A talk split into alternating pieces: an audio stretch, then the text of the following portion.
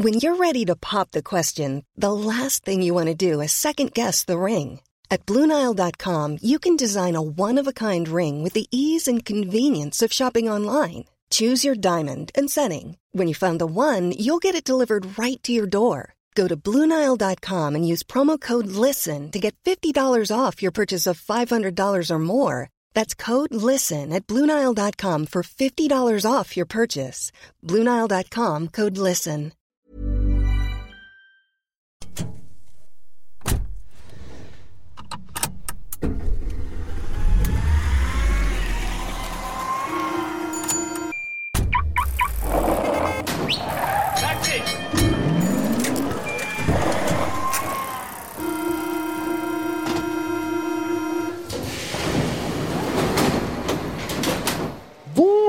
Bienvenue dans Commute, ravi de vous retrouver dans votre podcast sur la mobilité. On a enfin pu bouger de chez nous pour pouvoir enregistrer en studio et c'est un plaisir pour moi de retrouver mes acolytes préférés avec à ma gauche Chloé, comment vas-tu? Ça va, je n'ai pas le Covid. Ah, je suis ravi de le savoir, vraiment, étant donné que je suis juste à côté de toi, mais un mètre nous sépare Oui, actuellement. Euh, nous sommes évidemment très très prudents. Euh, 2 mètres 50 me séparent de Victor. Bonjour Victor. Bonjour. Comment vas-tu? Ben ça va très bien. Très heureux de vous retrouver euh, en physique après, euh, après une trop longue pause. On- C'est clair. Vous n'avez pas changé. C'est On est- fou. J'en ai exactement. le Comme Toujours aussi euh, beau et jeune. Ouais, et Victor, il a des mollets beaucoup plus gros là. Et C'est vrai. on, on sent qu'il pédale beaucoup. en ce moment. je, je, je ferai, euh, je ferai acte pour le, le lobby du vélo euh, tout de suite après. Aujourd'hui, notre épisode va parler de voyage. On va parler de voyage dans différentes, évidemment, de différentes façons. Euh, on va parler euh, de voyage passion. On va parler euh, de point d'analyse, en tout cas, de voyage de manière euh, générale. On va parler du voyage passion de, de Chloé. Oui, Passion absolue. pour teasing. le Ce- voyage. Ce, n'est pas par une agence. mais, Ah, euh, vous verrez, vous verrez. En tout cas, on va explorer pas mal de voies euh, vers le voyage qui nous emmèneront évidemment euh, probablement juste à côté de chez vous et aussi eh bien, euh, dans le ciel et les espaces. Trois news encore nous accompagneront dans cet épisode et on va commencer immédiatement avec toi Victor et la toute première chronique. Et ben aujourd'hui, je vais vous parler de voyage. Et là, tu me dis Voyage? Voyage, Voyage, voyage, voyage. Plus loin que la nuit et le jour, voyage dans l'espace inouï, l'amour de l'amour, voyage sur l'eau sacrée d'un fleuve indien. Euh, petite euh, dédicace à, Karim Debache, tu nous manques. Euh, et aujourd'hui, je vais vous expliquer, je vais tenter de vous expliquer en quoi le tourisme et les formes qu'il prend, eh ben, c'est lié intimement au mode de transport et aux réalités sociales qu'il y a derrière ces modes de transport. Entre les premières lignes de chemin de fer touristique et le, du 19e siècle et les charters d'aujourd'hui, il y a un monde, littéralement. Et des réalités socioculturelles complètement opposées. Le profil du tourisme aujourd'hui n'est pas du tout le même que celui du 19e siècle, du- celui du 19e siècle. Et alors pourquoi? Eh bien, tout d'abord, est-ce que vous savez d'où vient le mot touriste? Euh, De la tourista, la maladie? Pas du tout.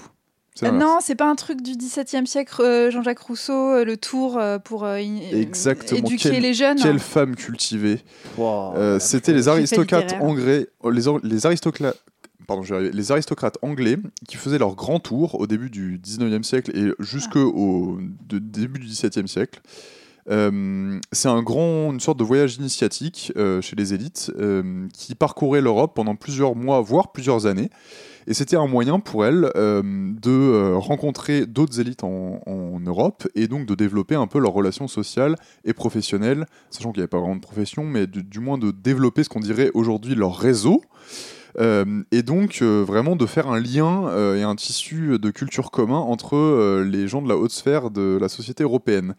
C'est une sorte d'Erasmus pour les plus grands fortunés, si vous voulez.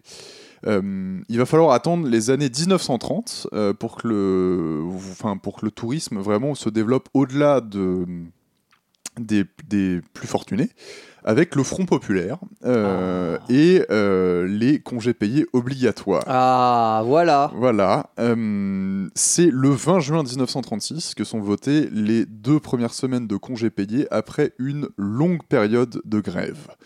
Les vacances payées accordées par notre gouvernement ont rendu cette année aux plages de France toute leur animation d'autrefois. Donc normalement, vous avez en, tête euh, des images de trains bondés, de Français en slip de bain montant des années 30, euh, au bord euh, des plages du Touquet, en Bretagne, sur les stations balnéaires du bord de l'Oise.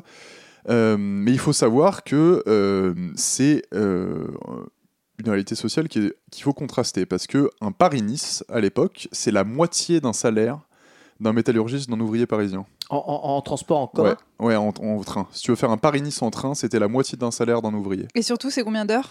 Euh, c'était très long. J'ai pas regardé Ouais. l'heure. euh, Je crois qu'un Paris-Lorient, c'était une journée entière. c'est fort probable. Ça fait Euh, loin. Si t'as qu'une semaine, c'est chaud, quoi. C'est chaud. C'est à la même distance en vrai, mais oui, c'est long. Ouais. Et donc, euh, pour un peu lutter contre ça, il y aura la création d'un billet populaire de congé annuel euh, qui permet à une famille entière de voyager à moitié prix à condition de rester 5 jours sur place. Et le truc le plus incroyable, c'est que ça existe encore. Et j'ai appris ça hier en faisant ma chronique.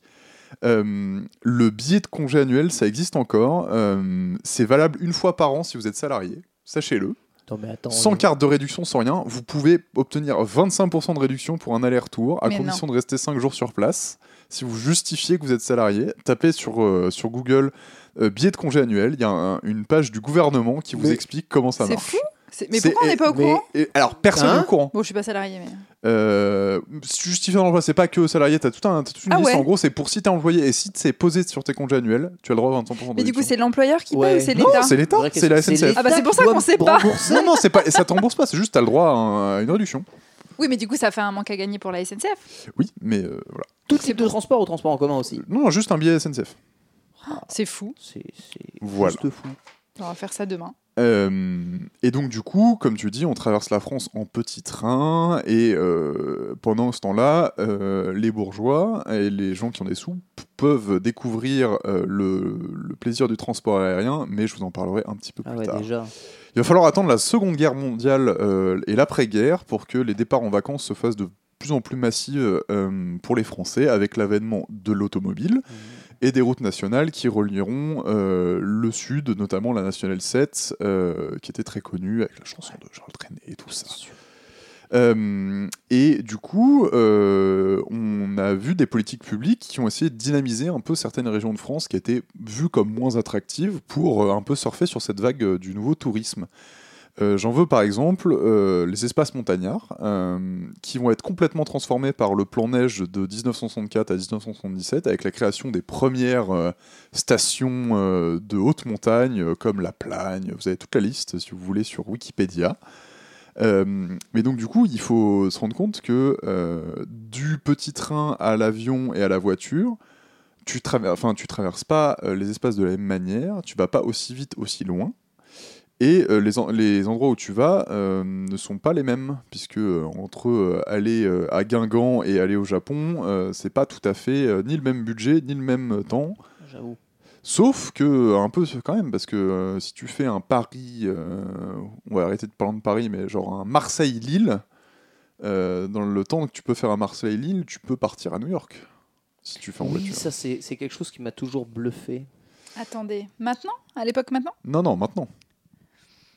Bah, C'est- c'est quand 8 même, heures, c'est 8 heures, un Marseille-Lille, euh, peut-être un peu plus. Non, c'est le TGV direct. Non, pas un TGV en voiture. Ah, en voiture Oui, si tu fais le trajet en voiture. Ah oui, oui, mais tu vas pas à New York en voiture, donc il non, faut mais comparer prends- deux mais choses tu- mais- comparables. Mais, tu as 8 heures de ta vie, c'est ouais, ouais, si tu veux. Si tu- Après, n'oublions pas l'avion, il y a avant et après. C'est vrai.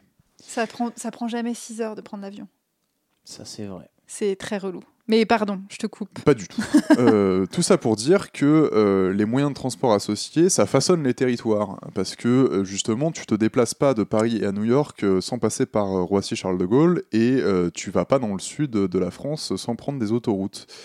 Et aujourd'hui, si on, on pense un peu aux transformations, on se dit, allez, euh, Côte d'Azur bétonnée ou admettons euh, station balnéaire euh, du bord de la Méditerranée, pas forcément française, mais est-ce que vous savez d'où ça vient Euh, Par exemple, je vais vous citer un truc qui va vous paraître bizarre, mais d'où viennent les étoiles Michelin? Mmh. Parlant de transformation de territoire. A priori de l'entreprise Michelin. Oui, pourquoi? Pour inciter les gens à voyager sur leur route? Ou Pas utiliser le- vraiment, Ah parce que pas Michelin, pour, euh, pour ceux qui ne connaissent pas, ce sont des pneus, et ils avaient un guide, le guide Michelin dans les années euh, 30, qui était un guide à destination des automobilistes.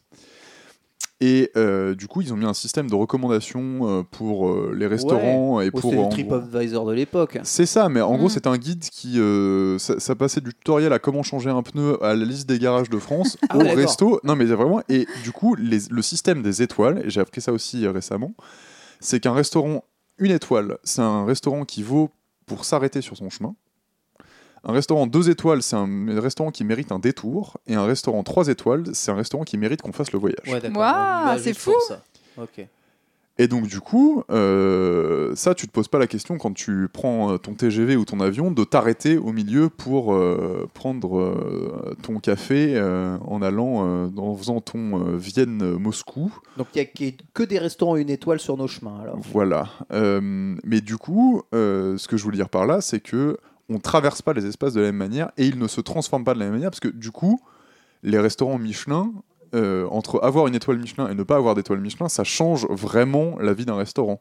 Ça change le prix du menu aussi. hein. Voilà, mais et donc du coup, on a des espaces qui s'adaptent et qui se configurent en fonction des besoins touristiques et du prestige touristique. Et donc du coup, ce que je voulais dire par là, c'est que entre un voyage qui vadrouille de gîte en gîte et de restaurant Michelin en restaurant Michelin et un voyage en tour opérateur par un avion charter, c'est pas les mêmes enjeux d'aménagement. Et du coup, on a des, des, des endroits et des paysages et des villes qui se sont complètement reconfigurés pour accueillir le tourisme. Euh, et par exemple, euh, aujourd'hui c'est d'autant plus vrai puisqu'on peut prendre massivement l'avion pour aller très vite, très loin. Et alors qu'avant, bah, je vais faire un peu le, le vieux, euh, le vieux con. Mais euh, est-ce que vous savez combien de temps mettait le, le paquebot Normandie à faire la traversée euh, Le Havre-New York? Ah ouais. Aucune idée. Je dirais euh, trois jours. Pas mal. Ah, c'est marrant, j'aurais C'était- dit 4 jours, je crois. Quatre 4 jours et jours. 3 heures. Ça va?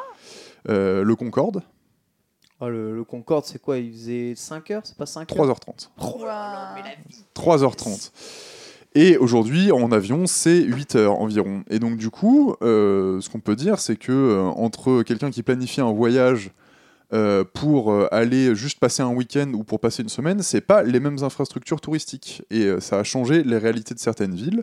L'exemple euh, le plus récent et le plus controversé, euh, c'est, euh, je vais m'appuyer un peu sur euh, Airbnb, qui a été un peu au début lancé comme euh, le moyen de se faire un peu d'argent euh, en louant sa résidence principale. Et toi, t'allais dans une ville, euh, peu importe en Europe, tu payais 20 balles, c'était moins cher qu'un hôtel, c'était un peu plus authentique que être dans le Formule 1 euh, ou l'équivalent un peu partout ailleurs. Mais sauf que euh, bah, euh, Airbnb, euh, à Paris comme à Tokyo, comme à San Francisco, euh, ça a complètement fracassé le marché immobilier pour les locaux et on se retrouve avec des villes qui sont un peu défigurées par le tourisme, que ce soit sur leur paysage à eux ou enfin sur le, le- vraiment le paysage urbain, mais même juste la structure sociale et, et immobilière de la ville.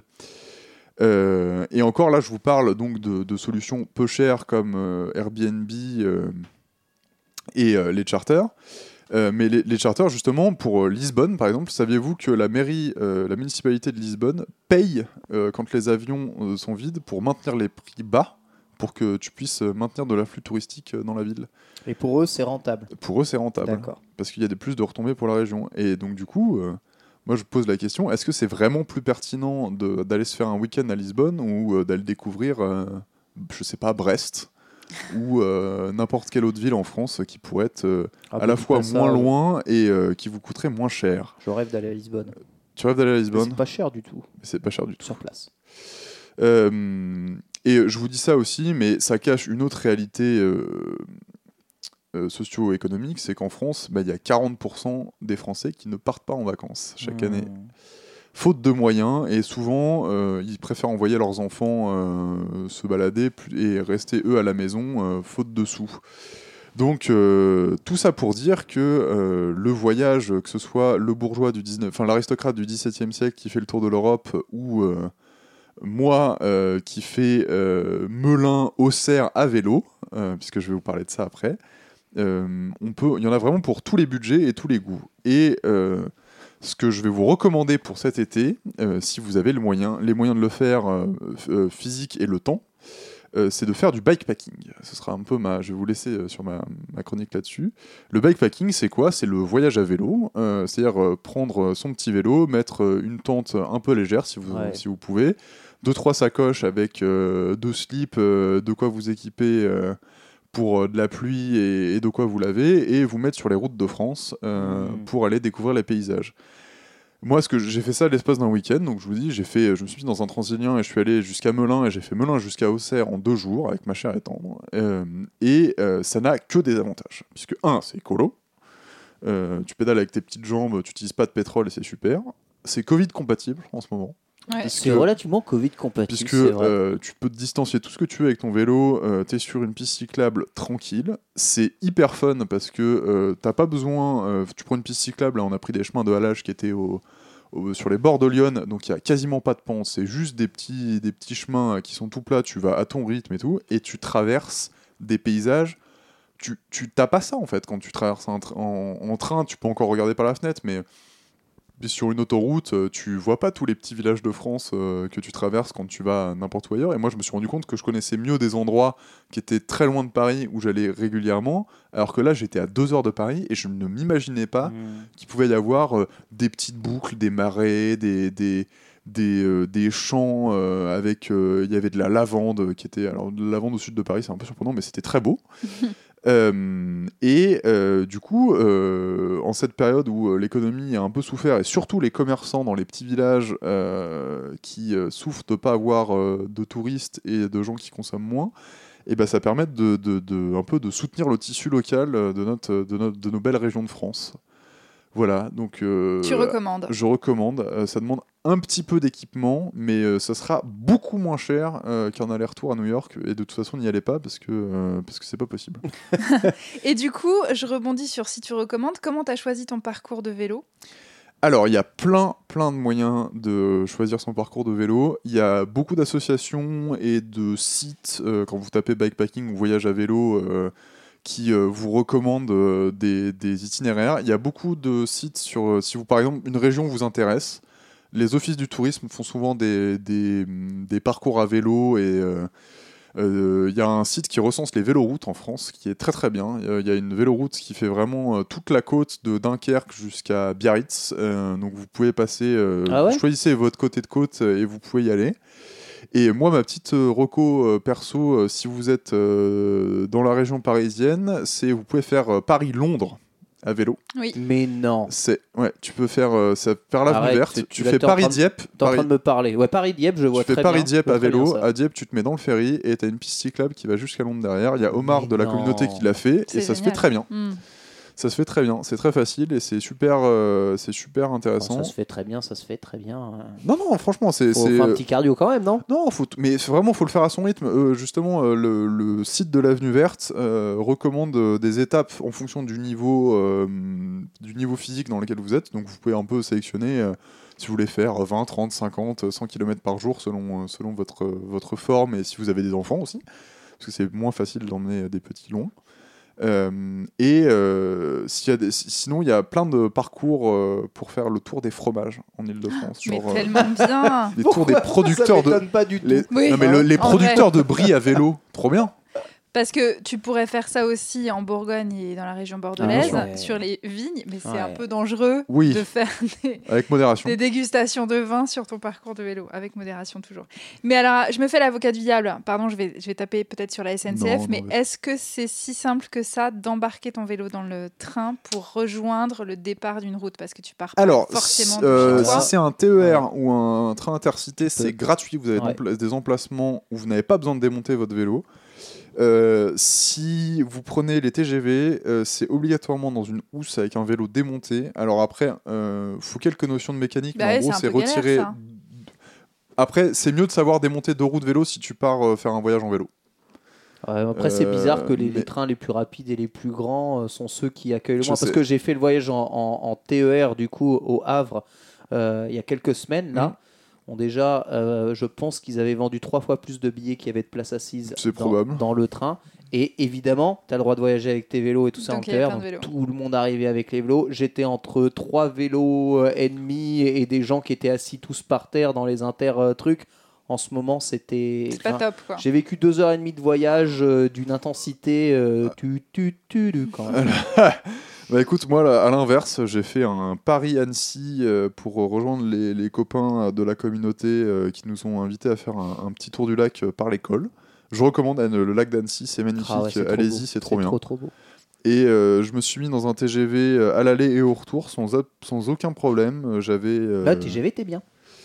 Ouais, ouais, mais euh, Mais faut démonter le vélo. vélo. Faut démonter le vélo. T'as demandé C'est un, peu- c'est un peu pénible quand t'es rincé après ton week-end et de le remonter sur le quai de Gare de Lyon, mais, mais, mais c'est 100% recommandé. Ah, en tout cas, backpacking, très intéressant. Tu utilises même pas de, de petites euh, mini caravanes, là, comment mini. euh, Des remorques? Ouais, une remorque, excuse-moi. Non, moi j'ai pas, j'ai pas eu besoin. J'ai eu plein de, plein de. Tapez sacoche de vélo sur, euh, sur Google, Ouais. vous verrez, il y, a des- il y a des alternatives insoupçonnées. Ah, c'est absolument incroyable. J'ai un très bon ami qui a fait un demi-tour du monde à vélo en Ah ouais partant de Paris en terminant à Ouais, Tokyo. Dans, le, dans, le, dans les gens euh, qui sont sur le Discord, euh, il y, a un- il y en a un qui a fait le tour du monde, qui a fait 27 000 km en un an. Ah, la, motivation, ouais, la motivation Ces photos sont magnifiques. Comment vont Et- tes fesses, Victor, du coup? Euh, ça va très bien. Qu'est-ce qui prend le plus cher? C'est les fesses, les cuisses, les mollets? Alors, je pense, enfin, je ne sais pas. Les bras, alors bizarrement, moi c'était les bras. Parce ouais. que, Ah ouais euh, ouais, c'était à force de vibration et tout, parce que euh, un, un bon cuissard, ça sauve, euh, ça sauve les postérieurs. et euh, franchement, si on pédale, enfin, faut vraiment pas le faire en mode sportif, quoi. Faut Ouais. pédaler euh, pour regarder le paysage et il y a aucun problème. Moi, personnellement, c'est toujours mon scrotum qui fait très très mal. Faut avoir des, faut avoir des, des, des selles adaptées euh, aux Mm. morphologies masculines. C'était absolument horrible. Mais voilà, tout ça se fait. Merci beaucoup, Victor. Mais de rien. Très, très, très intéressant, euh, bien entendu. Voilà, le backpacking, vous pouvez vous aussi essayer. Et, euh, Et passer sur le Discord, on a plein de conseils. On a une team vélo qui est pas du Ah, tout au wow. taquet tout le temps. Ah non, mais vous êtes euh, plus que. feu le forum. Plus euh, qu'énervé, hein, j'avoue. plus N'allez plus sur le forum, on mettra, on mettra à jour les, les liens, mais euh, le forum est mort de sa belle mort. Ouais, et Donc, et vous voyez, on- le vélo, c'est très très contagieux en ce moment. Et Ah. bon, c'est vrai qu'il y a une hype absolue et totale du vélo euh, partout. La euh, en MUA France, peut en hein, mais- témoigner. Genre vraiment partout en France. euh, parce que euh, voilà, il y a un retour, hein, il y a un retour en force euh, du vélo. Tout Pour un tas de raisons. commun. De, euh, de plus en plus d'infrastructures euh, bien mises en place dans, dans tous les pays de France. hein, tu dis, tu Dans peux tous les pays de France. oui, dans tout, pardon, les pays de France, tu peux traverser euh, des, des- des- des paysages à vélo. Le vélo électrique, évidemment, Ouais. qui va te permettre de traverser les. Pour, des- pour des- les gens qui ont des, des des, des des- montagnes, des- des conditions physiques un peu plus fragiles ou qui sont un peu plus âgés, euh, le vélo. Et, et pour euh, ceux qui ont aussi envie de moins se fatiguer, hein, c'est très, le vélo électrique, c'est très bien. Ouais, et puis ça, enfin ça, en montagne, ça a Ouais. complètement relancé le tourisme en montagne quand il n'y a pas de neige, quoi, tu vois. Mais c'est trop bien. Parce que euh, c'est beaucoup plus facile de profiter de la montagne grâce à ça. Donc oui, Vive le vélo. en effet, très très bien. Merci beaucoup Victor. On va enchaîner avec la toute première news et c'est moi qui vais vous parler de la nouvelle réglementation pour les trottinettes électriques.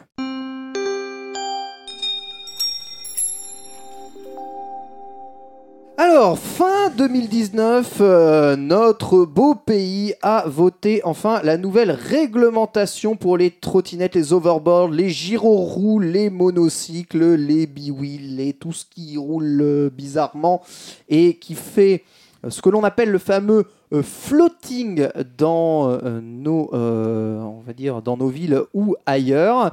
Et vous allez voir que c'est quand même assez strict. hein. La loi prévoit déjà l'interdiction totale et complète des trottinettes électriques ou blablabla, on vous avez compris, hein, tous les instruments de floating sur les trottoirs, sauf si le maire l'autorise.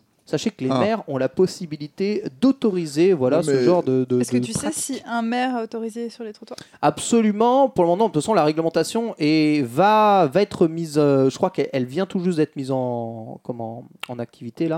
Donc elle n'est pas non plus. euh, tu vois, elle est pas non Moi, plus j'aime bien, l'exception. Enfin, le, le, le dire, de dire c'est interdit, sauf si vous l'autorisez, parce que du coup, par défaut, ça évite que ce soit le, le bordel. Et, euh, et si tu as envie, euh, tu peux, enfin, c'est à la discrétion de chaque maire et de chaque mairie euh, de voir si c'est pertinent. euh, donc moi, je trouve ça très bien. Je continue de, de rappeler à quel point il est facile de marcher à côté de sa trottinette euh, avec une trottinette électrique. C'est incroyable. Vous pouvez redevenir piéton en quelques secondes. En agglomération, voilà, vous devez circuler sur les pistes cyclables et il est absolument interdit d'aller sur des voies où euh, eh bien, euh, la vitesse maximale autorisée est au-dessus de 50 km par heure.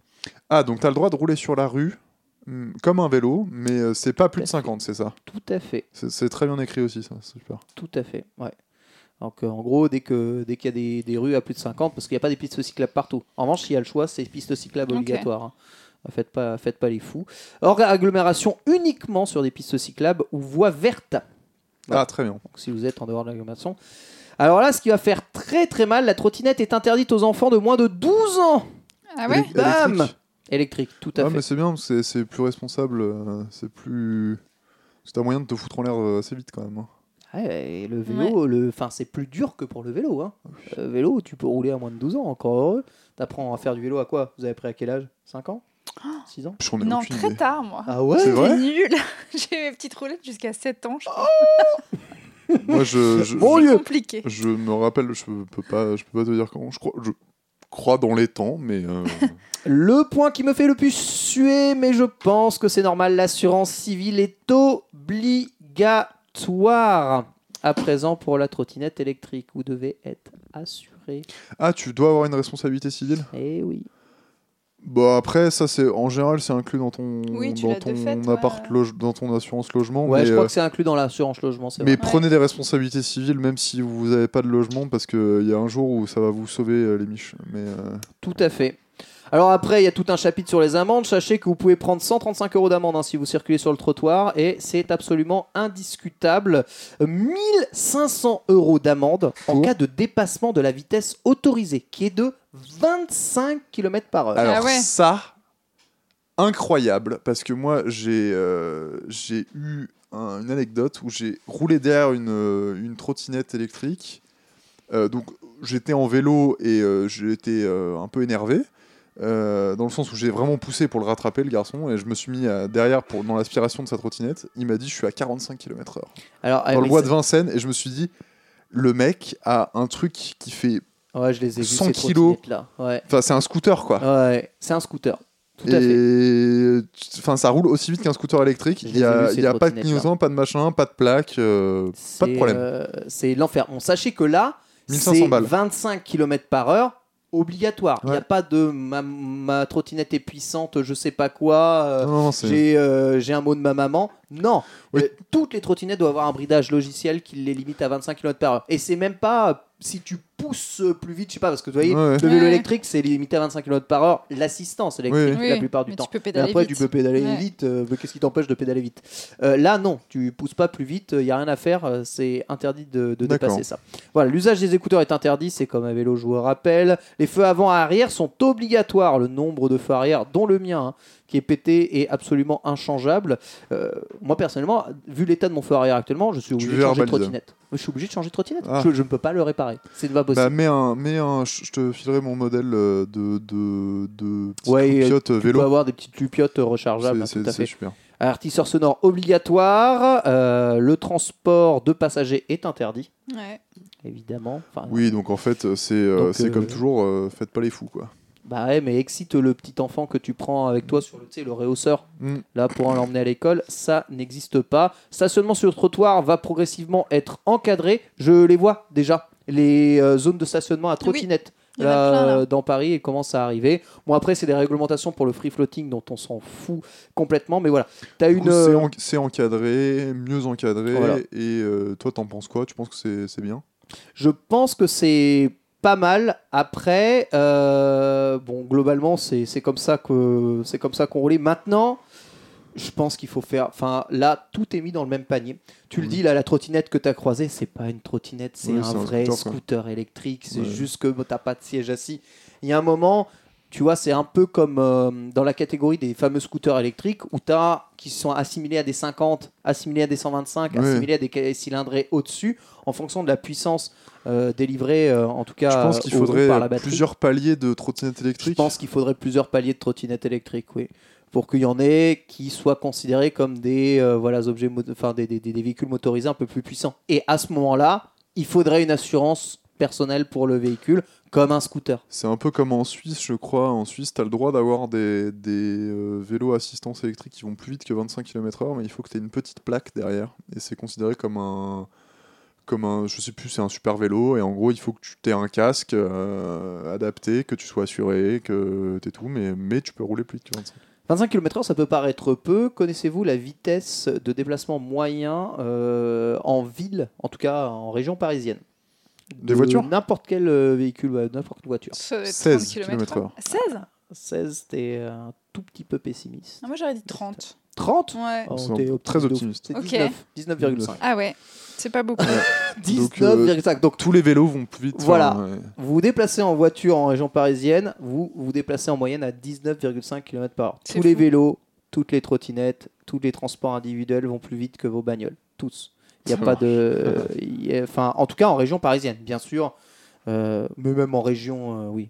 Même en région comment euh, marseillaise ou en région euh, lilloise, c'est exactement pareil. Ça peut vrai les mêmes temps de trajet à cause des bouchons. Voilà en tout cas pour ces nouvelles réglementations. Voilà, tâchez évidemment de les respecter. Je vais aller refaire mon feu.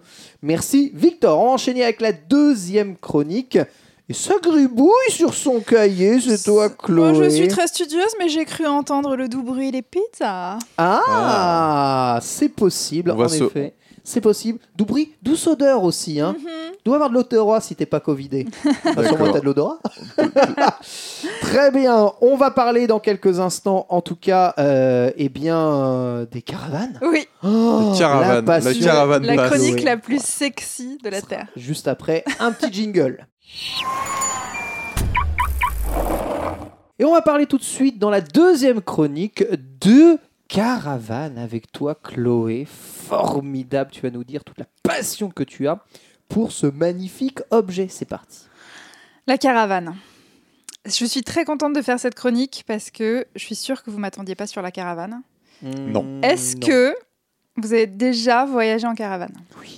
Ah, bah oui. Avec tes grands-parents du coup Ah non, bah pas Ah.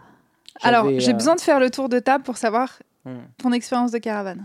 Alors, mon, mon petit frère avait aménagé un combi en caravane euh, Stylé. totalement vivable. Et on avait fait. Mais du coup, c'est pas une caravane. Ah bah, je suis désolé, c'est quoi pour toi une caravane Il faut que euh, ce soit une remorque à proprement Eh oui. parler. Ah, c'est forcément une Un remorque combi, ça a un moteur. Une caravane n'a pas de moteur. Ah, une ouais, caravane est Ah, tractée. tu parles pas du camping-car, toi Mais non, c'est Ah, moi, pour ça que je du- parle vraiment d'une caravane. Ah ouais, j'ai fait que du camping-car, excuse-moi. Voilà, c'est Ah pour bah ça que je voudrais non, mais- vraiment parler de la caravane. Ah mais c'est parfait, comme ça je, suis- je montre à quel point je suis complètement décalé. Et toi, Victor Moi, j'ai déjà dormi dans une caravane euh, chez quelqu'un, euh, mais qui était dans, parqué dans son jardin, mais euh, je n'ai jamais voyagé en caravane. mais c'est pareil que le camping-car. Alors, pas du tout. Alors, pas du tout. Alors, pas du tout. Alors, explique-nous tout. Alors, je, je vais pas vous faire la différence caravane camping-car parce que ça, c'est l'objet d'une autre chronique, je pense. D'accord. Mais c'est pas du tout la même chose. C'est pas du tout le même euh, esprit, euh, la même philosophie de vie. Donc j'aimerais te reprendre là-dessus vraiment. Fais attention à ce que tu dis parce que problème, je, je ne demande qu'à apprendre. Mais oui, la caravane donc, effectivement, c'est tracté. C'est une remorque dans laquelle tu habites en fait. Et il te faut donc une voiture à côté pour la tracter normalement. Ok. Euh, moi, j'ai toujours fait de la caravane. Mes parents, mes grands-parents, on partait toujours en caravane. On est passé ensuite au camping-car puisque c'était l'évolution un peu naturelle, mais j'ai j'ai découvert les vacances en caravane. Donc je suis vraiment la pro de la caravane, autant en itinérant, c'est-à-dire où tu ne restes que quelques jours au même endroit, que euh, parqué dans un camping pendant euh, un mois. Euh, donc je, vraiment, c'est ma vie, c'est ma passion. J'ai pas du tout honte de mon passif euh, de caravane, caravaneuse. Et Donc je pour voulais toi, vous en parler un peu. vacances égale caravane et caravane égale vacances. Ouais, complètement. Je n'ai pas découvert de vacances sans caravane avant mes 16 ans. C'est à la fois très surprenant et extraordinaire. Bah, c'est parce que je pense qu'on n'avait pas beaucoup de sous. Donc, du coup, forcément, c'est euh, le moyen de partir en vacances euh, le plus intéressant euh, niveau rapport qualité-prix. Et du coup, c'est aussi pour ça que je trouve que c'est intéressant d'en parler post-Covid, puisqu'on est dans une, au mois de juillet. En, plein, en pleine grande vacances et qu'il y a beaucoup de gens qui ont décidé de ne pas partir à l'étranger parce que c'est compliqué cet été et qui du coup se rabattent sur d'autres moyens de partir en vacances. Donc bien sûr tu peux partir en hôtel, mais la solution du camping et de la caravane est là.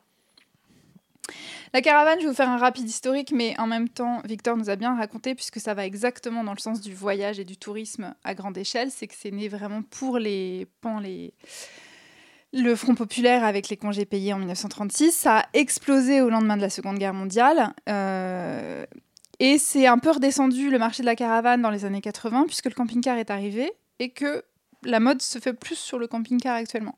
Donc le camping-car, on est d'accord que c'est avec le moteur, c'est un, Bah ouais, Voilà. c'est- tout, C'est tout. ensemble. Voilà. Tout intégré. Sauf que du coup, qui dit pas de moteur pour la caravane dit beaucoup plus économique. Aujourd'hui, tu peux acheter une caravane neuve à partir de 5000 euros. Tu peux retrouver une caravane d'occasion pour 1000 euros. C'est vraiment. Alors, il y a. Tu peux acheter une caravane neuve Ouais. pour 5000 euros. Ouais, ouais. C'est vraiment pas cher la caravane parce que t'as pas de moteur. Donc C'est juste une vélo. remorque, c'est un essieu avec. Ça n'a euh, rien à vélo. voir avec le prix d'un camping-car.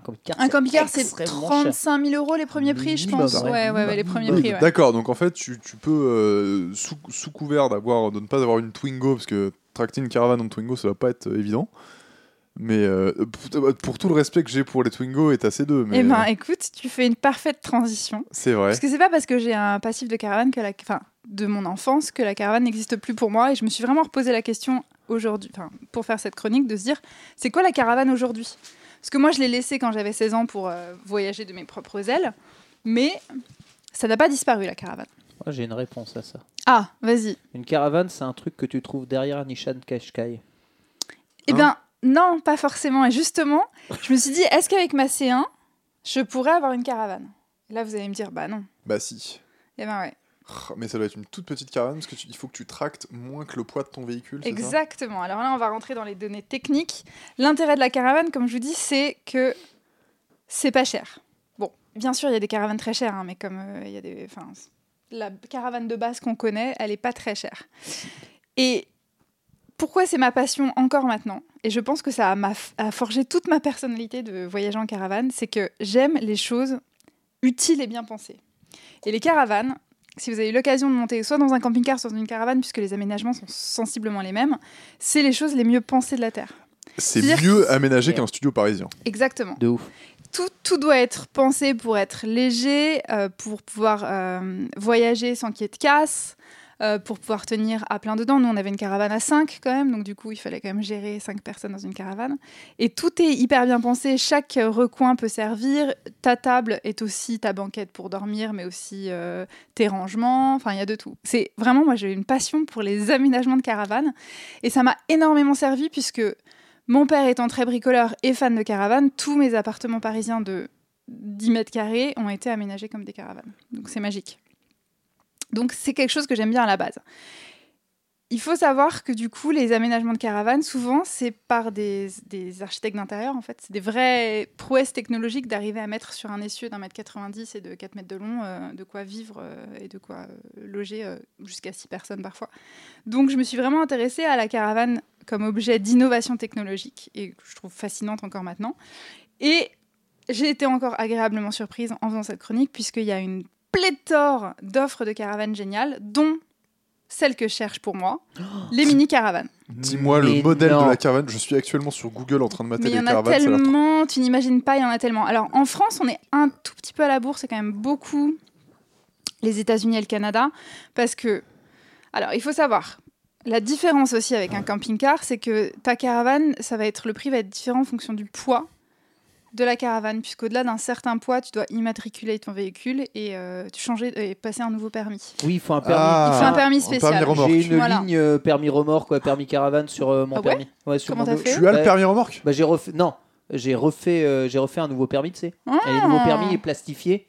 Il te montre bien toutes Ouais. les lignes euh, et tout avec euh, les carrés et tout. Donc, Donc, moi, j'ai pas le droit de. Ouais, bah, f- moi non plus. Il faut repasser un permis, mais c'est assez simple. hein, mais il faut juste. euh, je sais pas si vous avez déjà eu l'occasion de. Du coup, moi, j'ai appris aussi à faire la conduite accompagnée sur une voiture avec une caravane. Oui, c'est pour les avec le manœuvres, c'est compliqué. hein. contre-braquage, Ouais. les trucs comme ça, c'est très drôle à Bon, faire. moi, j'ai les remorques, j'ai l'habitude. Ça doit être pareil, non? Oui, oui. Mais sauf que tu as un peu moins de visibilité, puisque en général, c'est assez haut. Très légèrement. Voilà. Je pense que tu te remballes dans ta remorque. Et nous, on avait en plus, on était au top de la technologie, parce que mon père avait acheté ces éléments que tu viens clipser par-dessus tes rétroviseurs pour avoir des doubles rétroviseurs. Oh pour là voir là là de la le caravane. C'est incroyable. C'était fou, c'était fou. Mais c'est aussi avec les caravanes que j'ai eu tous mes accidents de voiture. Oh Ah, tous Et ben, oh, au j'ai eu- nombre de. J'ai eu, non, j'ai eu deux gros accidents de voiture en caravane, dont un pneu de caravane qui a explosé sur l'autoroute. Horrible. Alors non, parce qu'on avait un stabilisateur car vraiment on était hyper équipés. Un Et euh, Alors explique ce que c'est les un stabilisateur, c'est entre. euh, comment dire? Vous voyez commencer une caravane, ça se met sur le, la boule de la voiture à Ouais. l'arrière et c'est une sorte de triangle. Ouais. Et le stabilisateur vient vraiment stabiliser euh, du coup cette partie-là Hmm. pour que du coup, si jamais ta caravane se renverse, ta voiture ne se renverse pas par Ouais. exemple. Ok. Et mon deuxième gros accident, c'était avec la vieille caravane de mes grands-parents et la caravane est tout simplement sortie des essieux. La base, ça, ça arrive tellement. Ok. Et donc il y avait beaucoup d'étincelles euh, dans les rétroviseurs et je m'inquiétais un peu et mon grand-père ne savait plus très bien conduire et j'étais là, c'est- est-ce que c'est normal qu'il y ait autant de choses derrière nous? Et en fait c'est juste qu'il y avait plus d'essieux. Donc c'était rigolo. On était directement sur le, le- le bitume sans les roues. Donc voilà, des grandes aventures les caravanes. Mais bref, parlons un peu des caravanes de 2020. Euh, si moi, ça me passionne du coup les mini-caravanes, c'est que là c'est un, a priori je pourrais en avoir une avec. Ma, ma- Ça, j'arrive ma à voiture fait à- 800 j'arrive kilos. à le croire. Et il y a, effectivement, il faut jamais que ta remorque soit plus lourde que ta voiture. Donc, il, faut, il fallait que je trouve une caravane de moins de 800 kilos. Est-ce seulement possible? Bien sûr, c'est largement possible et vous allez halluciner avec moi. Est-ce que vous êtes prêts? Je Oui. suis chaud. Je vais vous donc, comme je disais, énormément de, de modèles, mais je vais vous lister mes préférés. Et alors, big up le Made in France parce qu'il y en a beaucoup qui sont faits Made in France, pas trop cher et notamment une où c'est une femme qui est à la tête de ça. Donc, je suis très contente. Ça Euh, ne m'étonne pas. Ça s'appelle la My Drop. La My Drop de C'est pas un nom très français. ça. 100 Miles, la marque. Et en fait, c'est parce que la caravane, l'historique de la caravane, c'est aussi beaucoup aux États-Unis. Et on a ce qu'on appelle les teardrops. C'est des toutes petites caravanes en forme de. De Goutte. gouttes d'eau. Ouais, toutes petites. Et donc, du coup, cette jeune fille dans le Tarn a décidé de reprendre ça. Et donc, elle a créé la, la My Drop. Alors, pour vous dire, c'est elle pèse moins de 700 kilos. Elle mesure 4,35 m de long et 1,90 m de large. Je suis actuellement sur le site. Ça Elle me est fait belle, hein. rêver de Alors, je vous ouf. posterai les photos parce qu'elles sont, bla- elles sont vraiment belles en plus d'être hyper pratiques. Donc, ça veut dire que ça, c'est une petite caravane euh, pas très lourde. Alors, pour les gens qui n'ont jamais fait de caravaning, il ne faut pas s'attendre à avoir du grand luxe. En général, tu n'as pas de sanitaire, mais parce qu'en général, tu Mon Dieu. es stocké sur soit des aires d'autoroute, soit des campings. Euh, mais dans la My Drop, par exemple, tu as un espèce de coffre arrière avec toute ta cuisine et du frigo et des plaques. Wow. Et l'intérieur, c'est un lit de place, euh, pas très grand et pas très large, mais on n'a pas besoin de plus que ça. Il y a certaines euh, caravanes, toutes petites caravanes, qui ont quand même réussi à caser euh, des toilettes, donc ça c'est très bien. La My Drop, en tout cas, il n'y en a pas. Ah, je suis Elle en est train là. de, euh, excuse-moi, je suis en train de regarder les images. De... Elle est très belle, hein. Ça ressemble à une Oh, espèce c'est- de vieille deux chevaux dans le dans le dans Ouais. l'inspiration du de le rond en rouge. Ça fait une coccinelle, ça irait très bien avec ta magnifiques. voiture. Mais oui, elles sont magnifiques. Euh, sachez que la My Drop coûte 14 000 euros.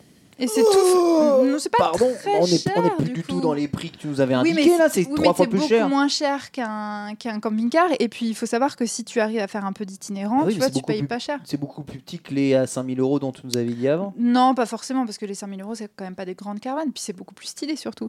Et surtout, l'intérêt des mini-caravanes, c'est que tu peux passer dans les parkings. Tu peux du coup aller sur des emplacements qui sont pas accessibles aux camping-cars ou aux grosses caravanes. Tu peux la stocker chez toi parce qu'il faut se- se dire qu'en général, une caravane, c'est très chaud parce que tu l'utilises que l'été. Et du coup, il faut que tu la stockes en attendant et qu'en général, une caravane, ça fait plus de 2 mètres de haut, donc c'est pas très pratique. Dans ton salon. Exactement. Là, je pourrais la stocker dans euh, le parking de mon immeuble. Euh, et puis, il faut savoir que c'est du Made in France, fait euh, que de la main-d'œuvre française. Donc, 14 000, c'est pas très cher en vrai.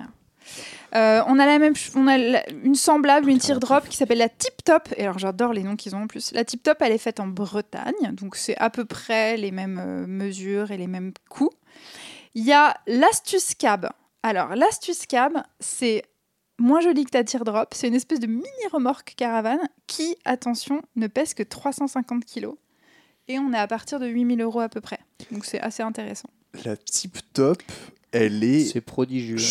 mais Elle est au niveau mignonne, du hein. On design, dirait un petit cube. c'est c'est Mais on est d'accord que Victor rentre pas à l'intérieur. non mais moi je rentre nulle part, hein, c'est Bah ouais, c'est un peu compliqué pour Victor. Mais après, tu vois, tu peux avoir aussi une petite tente à côté, un auvent euh, de secondes, et puis euh, tu fais ta vie. Tu peux aussi dormir à la belle étoile, tu peux avoir plein de trucs. Alors évidemment, pour tous ceux qui nous écoutent, hein, ce n'est pas parce que Victor est en surpoids que je dis ça, c'est juste qu'il mesure 1m90. C'est Et que rentrer dans une goutte d'eau, combien de hauteur tu nous as dit? 2 mètres roues incluses, donc du coup je pense que moi je suis plié en- 1m87, mais euh, tu- de toute façon, tu 1m87, tiens pas debout. hein. non. Enfin, il y en a peu où tu tiens debout. Ouais. Oui oui. Ouais, là, tu peux pas. Mais pour les hobbits comme moi, ça va. Ouais. c'est trop Mais bien. J'ai toujours dit qu'il y avait un avantage euh, certain des gens de petite taille euh, pour le voyage parce que que ce soit C'est dans vrai. les transports, dans avions, une les voiture ou dans comme une ça, ouais. caravane, ton format compact est tout à fait adapté. euh, Hmm. Et alors ça, Ken, ça va te plaire, mais d'un point de vue écologique, les mini-caravanes, c'est bien, puisque du coup, vu qu'elles sont basses et petites et légères, ta consommation d'essence est peu, euh, elle augmente peu, contrairement à des énormes caravanes avec une prise au vent énorme. Donc, euh, Ouais, après, bon, finis ta chronique et j'en parle après. Ok, on a une autre euh, innovation technologique où j'espère que vous allez tous pouvoir regarder, qui s'appelle la Bower. Je sais pas comment ça se prononce. S'écrit Jack comme beau, comme beau, belle, ER. Et c'est ce qu'on appelle une caravane télescopique. Elle est toute ronde. Quand elle est fermée, elle fait moins de 2 mètres de large et 3 mètres 50 de long, ce qui est minuscule. Et elle multiplie par 3 sa surface en se s'ouvrant comme des Oh, gigognes. J'ai vu ça, c'est incroyable. Et donc elle passe de 4 mètres carrés à 12 mètres carrés. On dirait les bases martiennes. Elle tu est sais, genre magnifique. c'est Matt Damon, euh, il arrive. Elle est toute son- ronde, magnifique. Ça donne envie d'aller dessus, en fait, dedans. Alors, Coupe le son, Verdier, coupe le son. Elle est un petit peu plus lourde. Elle fait 1000 kilos. Donc là, c'est loupé pour moi. Aïe Et elle coûte 30 000 euros. Mais elle est, Est-ce que si tu laisses ta voiture de 200 kg, c'est-à-dire que tu mets deux mois à- sur les places arrière, tu as le droit non, ou pas? Oui, mais ça, c'est la question du poids chargé PTAC ou un truc comme ça. Je sais plus comment ça s'appelle. Euh, le PTAC, c'est le poids total autorisé en charge. Donc ça, Ah. c'est marqué sur ta carte grise, en fait. Et moi, par exemple, ma voiture fait 800 kilos et je crois que mon PTAC, c'est 1200 kilos. Donc je peux avoir des gens très lourds à l'arrière, par exemple. Euh, donc celle-ci, elle est magnifique mais un peu chère et du coup ça marche pas pour moi.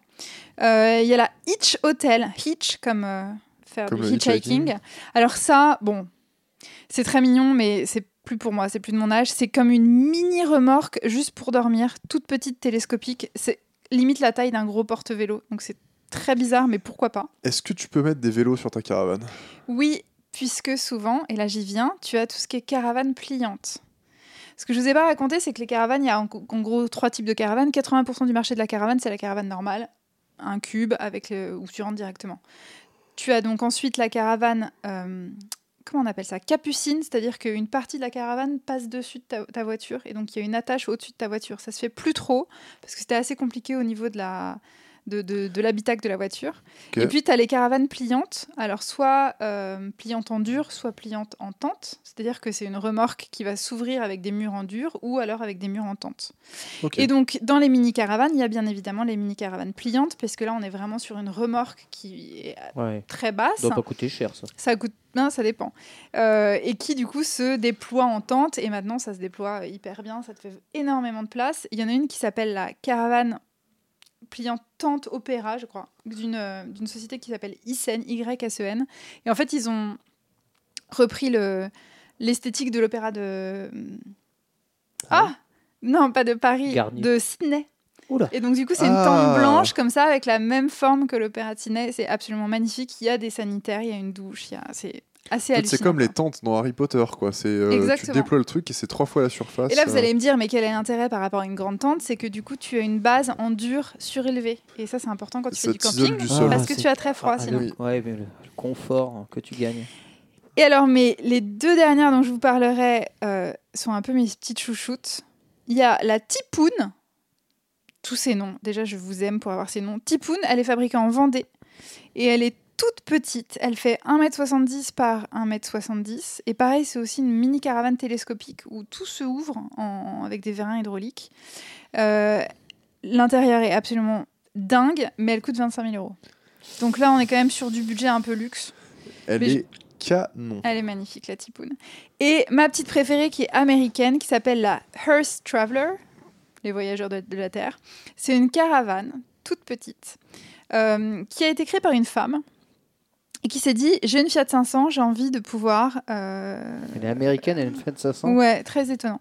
Et du coup, elle s'est dit il faut que ça soit très léger. Et cette caravane est faite. Alors, il y a une version carbone. bon, donc, du coup, c'est un peu cher. Qui, est, qui pèse. Alors, combien pèse, à votre avis, la version carbone uniquement? C'est une caravane, on peut dormir à deux. Elle se déploie. Je dirais 200 kilos. 200 kilos et 500 kilos. 98 kilos. 98 kilos. 98 kilos. Donc c'est quand même génial. Et par contre, la version un peu moins chère, c'est carbone mélangé à, accrochez-vous, de la plume de poulet. Ah Parce Pas que du vegan. coup, il y a un isolant de dingue. Et ça reste très léger et du coup c'est assez facile à se procurer de la plume de poulet. Et celle-ci en plume de poulet, j'ai pas le poids, mais elle Ça ne coûte que comme une 8000 plume. euros. Elle est, Donc 8000 euros c'est bien. elle est gavée du coup d'ouverture, euh, je sais pas vitrée mais transparente Ouais. pour observer euh, ton environnement. Ouais. Ah, c'est trop bien en plus, droite, c'est un espèce de capot qui se déplie avec une grande moustiquaire. Là, je pense que je tiens debout, tu vois, Je par me exemple. vois directement parcourir l'Islande dans cette caravane. Exactement. Et donc Tu me donnes envie, euh, Chloé. Ben oui, parce que c'est euh, génial, mais du coup c'est une super transition Ken, parce que ce qui, est, ce qui rebute un peu les gens souvent, c'est que en France c'est un petit peu compliqué de voyager en caravane, puisque tu peux pas vraiment stationner. En vrai, quand tu as un camping-car ou une caravane, tu n'as pas le droit de camper sur des, des- des places de stationnement. Tu as le droit de stationner, c'est-à-dire que les camping-cars c'est très pratique parce que tu peux stationner et dormir dedans. La caravane, tu peux pas décrocher ta, ta caravane et te poser sur une place de stationnement. C'est interdit par la loi. Ah bah, ça, Tu n'as pas le droit de- tu n'as pas le droit de te mettre n'importe où. Tout ce qui est parc, forêt et tout, c'est interdit. Donc tu- c'est compliqué de faire du camping sauvage, mais c'est quand même possible. Et puis après, tu peux t'arrêter dans les campings. De mon expérience, et ça, ça sera Ah. l'objet d'une chronique, je pense, mais on peut parler du camping. Mais moi, j'ai jamais connu les campings comme on voit le, le film Camping avec euh, des miss camping un peu beauf ou des choses comme ça. Moi, j'ai toujours trouvé des campings un peu sauvages, un peu avec juste un sanitaire et des champs. Donc pour moi, j'ai une vision du camping qui est encore très nature et tout. Donc Ah ouais. S'arrêter dans un camping avec la petite caravane, c'est pas. Parce que moi, le camping, c'est Chirac Eh ben euh, non, infini. hein. pas du Chaque tout. fois que j'y vais, c'est ça. Ferai J'en une- reviens de, de Je ferai une chronique sur le camping alors. Avait Chirac partout. hein. Mais quand tu disais que tu voulais voyager où avec? Euh, en Islande. Ouais, alors l'Islande, je sais pas, mais il y a énormément de pays qui mettent vraiment le voyage en caravane en avant, notamment toute la Scandinavie, Trop où bien. vraiment tu peux t'arrêter où tu veux. Ouais, déjà un peu plus Tu peux accessible. t'arrêter par vraiment route. où tu veux, donc ça veut dire que tu vas avec ta petite caravane, euh, tu la poses, tu vis ta vie. Faut juste, voilà, tu n'es pas complètement, tu peux pas survivre très longtemps puisque tu as peut-être 40 litres d'eau d'avance dans ta caravane en général. Tu peux avoir un petit réchaud. Euh, Il n'y en a pas beaucoup avec des panneaux solaires, on parlait de la- de l'écologie avec les caravanes. Donc c'est encore le seul petit truc qui peut se dire que bon, bah, c'est plus compliqué d'être en caravane qu'en camping-car. Puisque camping-car, tu t'arrêtes sur n'importe quel parking et tu peux vivre ta vie. Oui, mais c'est moins euh, bucolique et pittoresque. Ils sont quand même beaucoup moins mignons que toutes les, les caravanes que tu nous as conseillées. Exactement, vous avez vu comme elles sont belles et design est trop cool. Et du coup, ce qui est marrant, c'est qu'en préparant cette chronique, je me suis dit, c'est marrant, ça me fait penser au tiny house. J'imagine que vous voyez un petit peu ce que c'est. C'est un peu le même principe. hein. C'est le, le le principe d'avoir une. Ouais. Tu as une petite maison sur un essieu et le principe, c'est qu'elle puisse être remorquée. Alors, moi, je vais finir là-dessus. J'en ai rien à battre des tiny house et je trouve ça nul. Parce que l'intérêt pour moi d'une caravane, c'est justement ce que je vous ai montré. C'est des choses euh, légères, intelligentes, avec des matériaux novateurs. euh.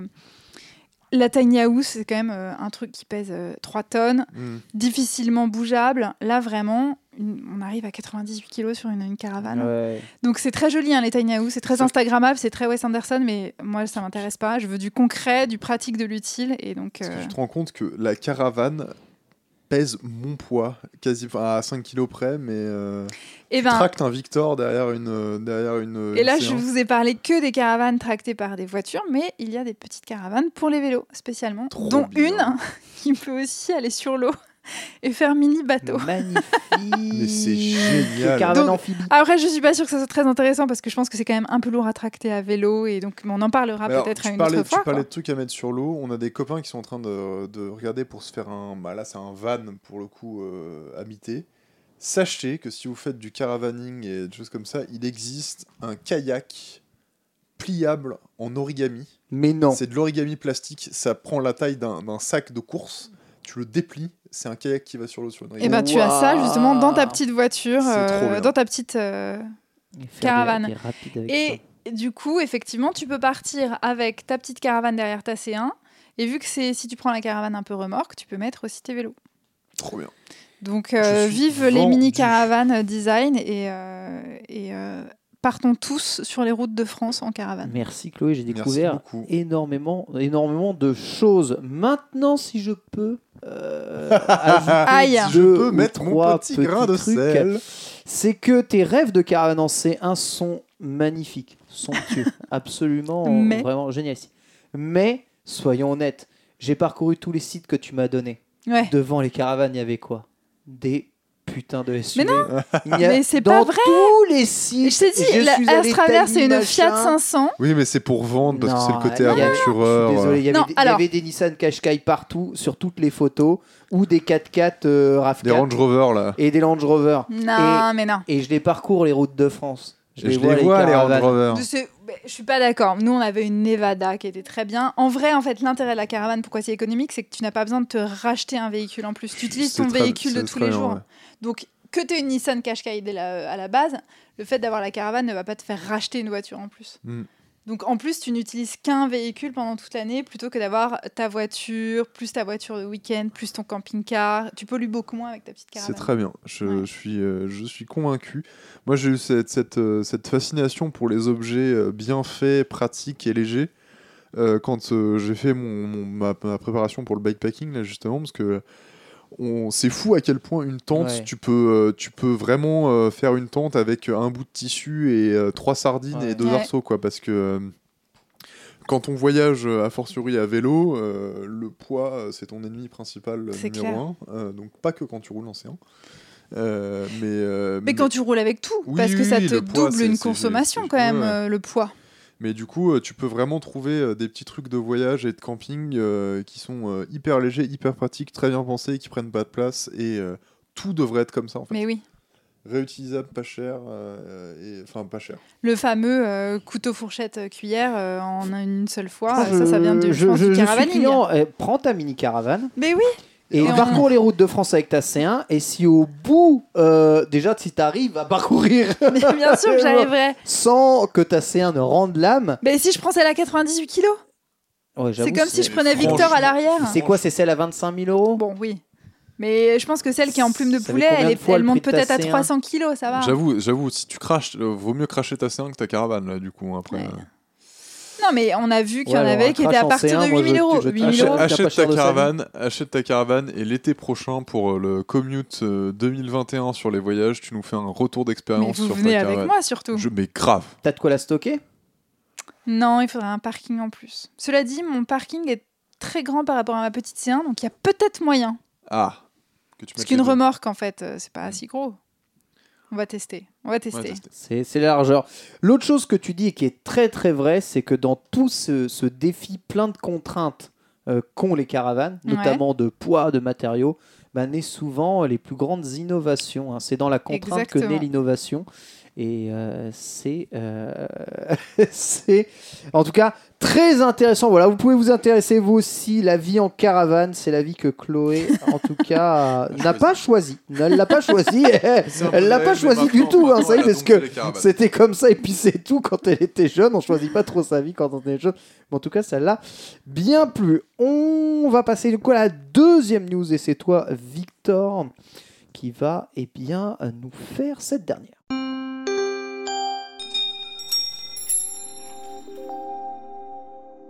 Alors, ma news d'aujourd'hui est une news qui m'a beaucoup euh, touché dans le sens où euh, je suis cycliste et que ça m'a fait une très bonne nouvelle pour moi. Une étude de l'université de Cambridge, euh, donc plus précisément de l'unité d'épidémiologie, a fait une étude à très grande échelle sur l'impact sur la santé du vélo. Euh, et euh, vous avez peut-être vu euh, des articles passer avec des titres fort accrocheurs du type les cyclistes qui vont au boulot, enfin les gens qui prennent leur vélo pour aller travailler meurent de 25% de moins de cancers et de maladies cardiovasculaires. Et là vous vous dites c'est pas possible. Vu le nombre de gaz à échappement qu'ils prennent dans la tête. Eh ben si Et non seulement c'est incroyable, mais en plus, euh, l'étude, euh, donc euh, ça a été euh, un échantillon de 300 000 commuters, 300 000 personnes sur un, sur un temps assez long. Donc le, le risque de mourir de cancer et de maladies cardiovasculaires, ça baisse de 24% par rapport à la population générale. Et alors là, moi, je me suis dit, en bon, euh, bon élève qui a fait des statistiques, je me suis dit, mais c'est n'importe quoi, ils n'ont pas, ils ont pas dû ajuster euh, les, les stats. Alors pour ceux qui ne sont pas familiers avec les statistiques, euh, si par exemple je vous dis demain que les cadres ont une espérance de vie de 10%, supérie- de Voilà. 10 années supérieure à un, un un ouvrier, vous vous dites peut-être ah bah oui mais c'est sûrement que il a un mode de vie euh, bien plus sain, euh, que euh, c'est des meilleures personnes. Non, il y a des, des choses environnementales qui font que les personnes euh, qui sont euh, enfin qui ont des, des, des- des métiers euh, du secteur ouvrier sont plus exposés à des risques qui font que leur, leur euh, Il meurt au travail. oui, ils meurent au travail et ils ont des maladies longues, type cancer, quand ils arrivent à l'âge de la retraite.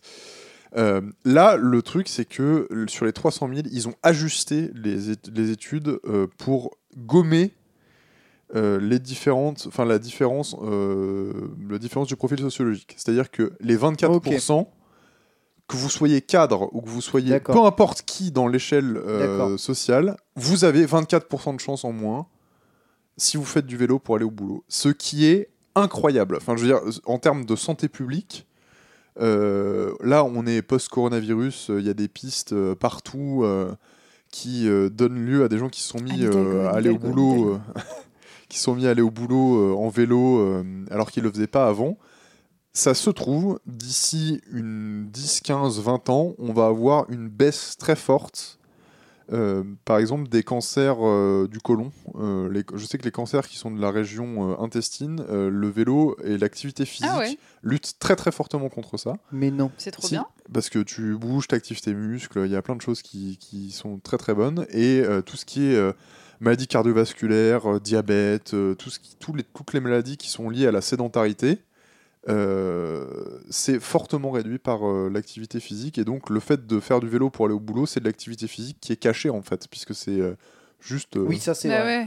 T'as pas l'impression de faire du sport quand tu vas au, au boulot en vélo, à part si t'es euh, si t'es en haut de Ménilmont, enfin si t'es en haut de Montmartre euh, pour ton travail, mais c'est c'est ou d'une- de peu importe une côte, euh, peu importe en France.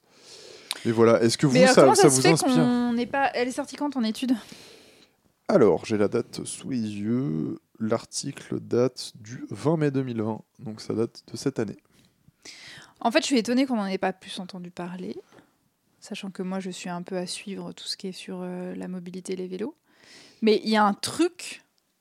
De toute façon, pardon, jette un pavé dans la mare, mais on voit que là, il y a 7 milliards débloqués pour l'industrie automobile et pas des masses de d'autres milliards débloqués pour le reste des Ah, mais- mobilités. Euh, Bah, donc, alors que vrai, il te- Bah, Enfin- Excuse-moi, il y a plus de choses qui sont développées pour l'aviation et l'automobile là au sorti du confinement que pour euh, mettre en avant les vélos ou euh, toutes les autres mobilités. Bah, c'est parce que c'est pas les mêmes tarifs de production. Oh, Bah oui, mais quand même, il y a une différence on avec le nous train. a filé, tu vois, on nous a pas- filé 50 balles pour réparer nos vélos et on file 7 milliards à Ouais, Renault il y a quand même un truc. pour qu'ils suppriment on donne quoi. 500 euros à n'importe qui qui achète un vélo électrique aujourd'hui. 500 Mais c'est- euros, c'est c'est pour certains vélos, c'est limite la moitié du prix du vélo. Mais déjà, non, mais ça c'est très bien, mais on devrait pas s'arrêter, on devrait pas être content qu'il y ait euh, 500 euros juste donnés. Ça devrait être, par exemple, ça fait très peu de temps que dans les entreprises, le fait que tu sois à vélo soit remboursé d'une manière ou d'une autre. soit possiblement remboursé, c'est incitatif, ce n'est absolument pas obligatoire. Alors que ton passe Navigo, bon bah il est remboursé ou n'importe quelle autre chose, euh, je pense, dans les grandes villes.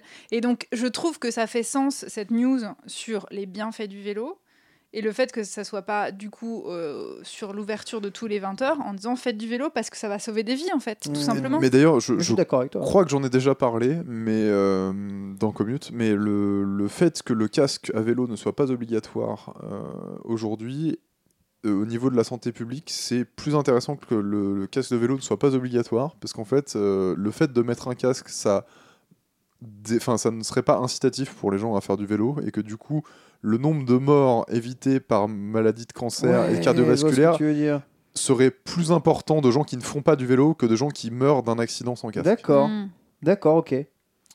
Je vois complètement le, Voilà. le, le- le mix-up. C'est c'est- Stati- c'est là où statistiquement, c'est là où tu dis si c'était un ordinateur qui gérait no- notre pays qu'il essayait juste d'optimiser le, le- au maximum Ouais. Euh, le la, dim- les- les- la- la vie des gens et la santé publique, les, les choix pris seraient euh, Ah terribles. bah, il y aura plus de tabac, plus d'alcool, euh, plus beaucoup de choses. Et c'est euh, pas sûr, parce qu'ils calculeraient comment le plaisir humain et le fait de pouvoir se divertir, euh, et bien, Ah. tu vois, impacte aussi le fait qu'il y ait moins de dépression chez les gens ou qu'ils gèrent mieux leur stress. Mm. C'est pas sûr. Pas sûr du tout. Mais pour revenir sur la mobilité, et j'empiète un peu sur ta news, mais il y a eu aussi une étude qui est sortie il n'y a pas très longtemps sur l'utilisation de la voiture en ville, où Non, ça c'est une cat- 80% du temps, euh, la voiture est immobile, Tout à 30% du temps où elle n'est pas immobile, c'est que pour trouver une place, Ouais. Oui, et que c'est euh, une voiture 4 à 5 places est utilisée en moyenne par 1,5 1,5 personnes. J'ai retweeté ça sur mon. mais c'était euh, même à l'échelle Posons-nous des européenne. questions sur à quel point tu peux aider l'industrie automobile sur, après, après de telles études. En fait, moi, c'est ça que je comprends pas. C'est ça. Est-ce que c'est juste pour sauver l'industrie française et avoir euh, quelque chose pour redorer le blason de la France Peut-être. Oui, mais il faudrait mieux accompagner, il faudrait mieux mettre 7 milliards pour aider euh, à muter euh, Oui. le- le- les personnes. Parce que là, tu vois, par exemple, je sais que Renault, euh, ils sont en train de réfléchir à fermer le site de production euh, des châssis aluminium de Ouais. Alpine en Seine-et-Marne. Ouais. C'est une catastrophe, pas parce que euh, j'aime beaucoup les Alpines, euh, même si c'est le cas, mais le, le, le savoir-faire et la- les compétences de, des employés qui sont sur ce site, si on perd ça, C'est unique. c'est c'est dur Ouais. quoi. Mais Genre, euh, sauf s'ils ont 7 milliards. Normalement, ils peuvent pas les. bah, Non, mais, euh, si, euh, ils ont quand même 10 ça- 000 ils, ont- ils ont quand même fermé les usines. Ah Euh, là là. Bref. Ouais, bref, voilà ce qu'on Euh, en pense, quoi. Et pour, te- pour euh, compléter ton chiffre, donc c'est euh, la voiture européenne typique, elle est garée 92% du temps. Euh, le, le quart de son temps, le quart du temps conduit, c'est pour euh, chercher une place de stationnement. C'est ça. Ouais. Un Et quart de 86% du, de l'essence ne sert à rien. ne sait- ne- n'atteint même N'atteint pas les roues. Ah ouais, Ouais. Euh, avec l'essence et le moteur euh, donc thermique ouais. tel qu'on l'utilise, 80% de, de l'essence brûlée, de l'énergie produite par l'essence brûlée n'atteint et- jamais ouais. les roues.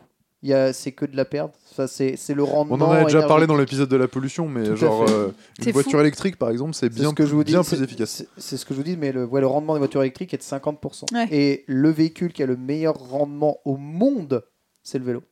Il n'y a pas meilleur rendement Ouais. au monde que le vélo en termes d'énergie investie et d'énergie rendue Hmm. sur, sur la route. Il n'y a, y a rien. vélos. Le lobby du vélo.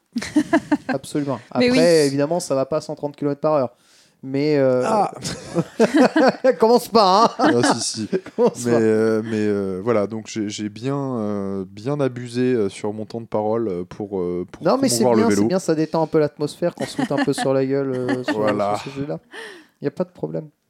Y a pas de Bisous. problème. Allez, on va clôturer tout ça avec euh, bah, ma dernière chronique, hein, si vous le voulez bien. Et moi, je vais vous envoyer dans l'espace. Et l'écologie. En ces périodes de fermeture des frontières de la planète, il existe un pays ouvert à tous. Un pays régi par la seule règle de la gravitation universelle. Ce pays, c'est l'espace. Waouh. Formidable, n'est-ce pas Fait Formidable. rêver. Il est évidemment un peu dur de se rendre dans l'espace. hein.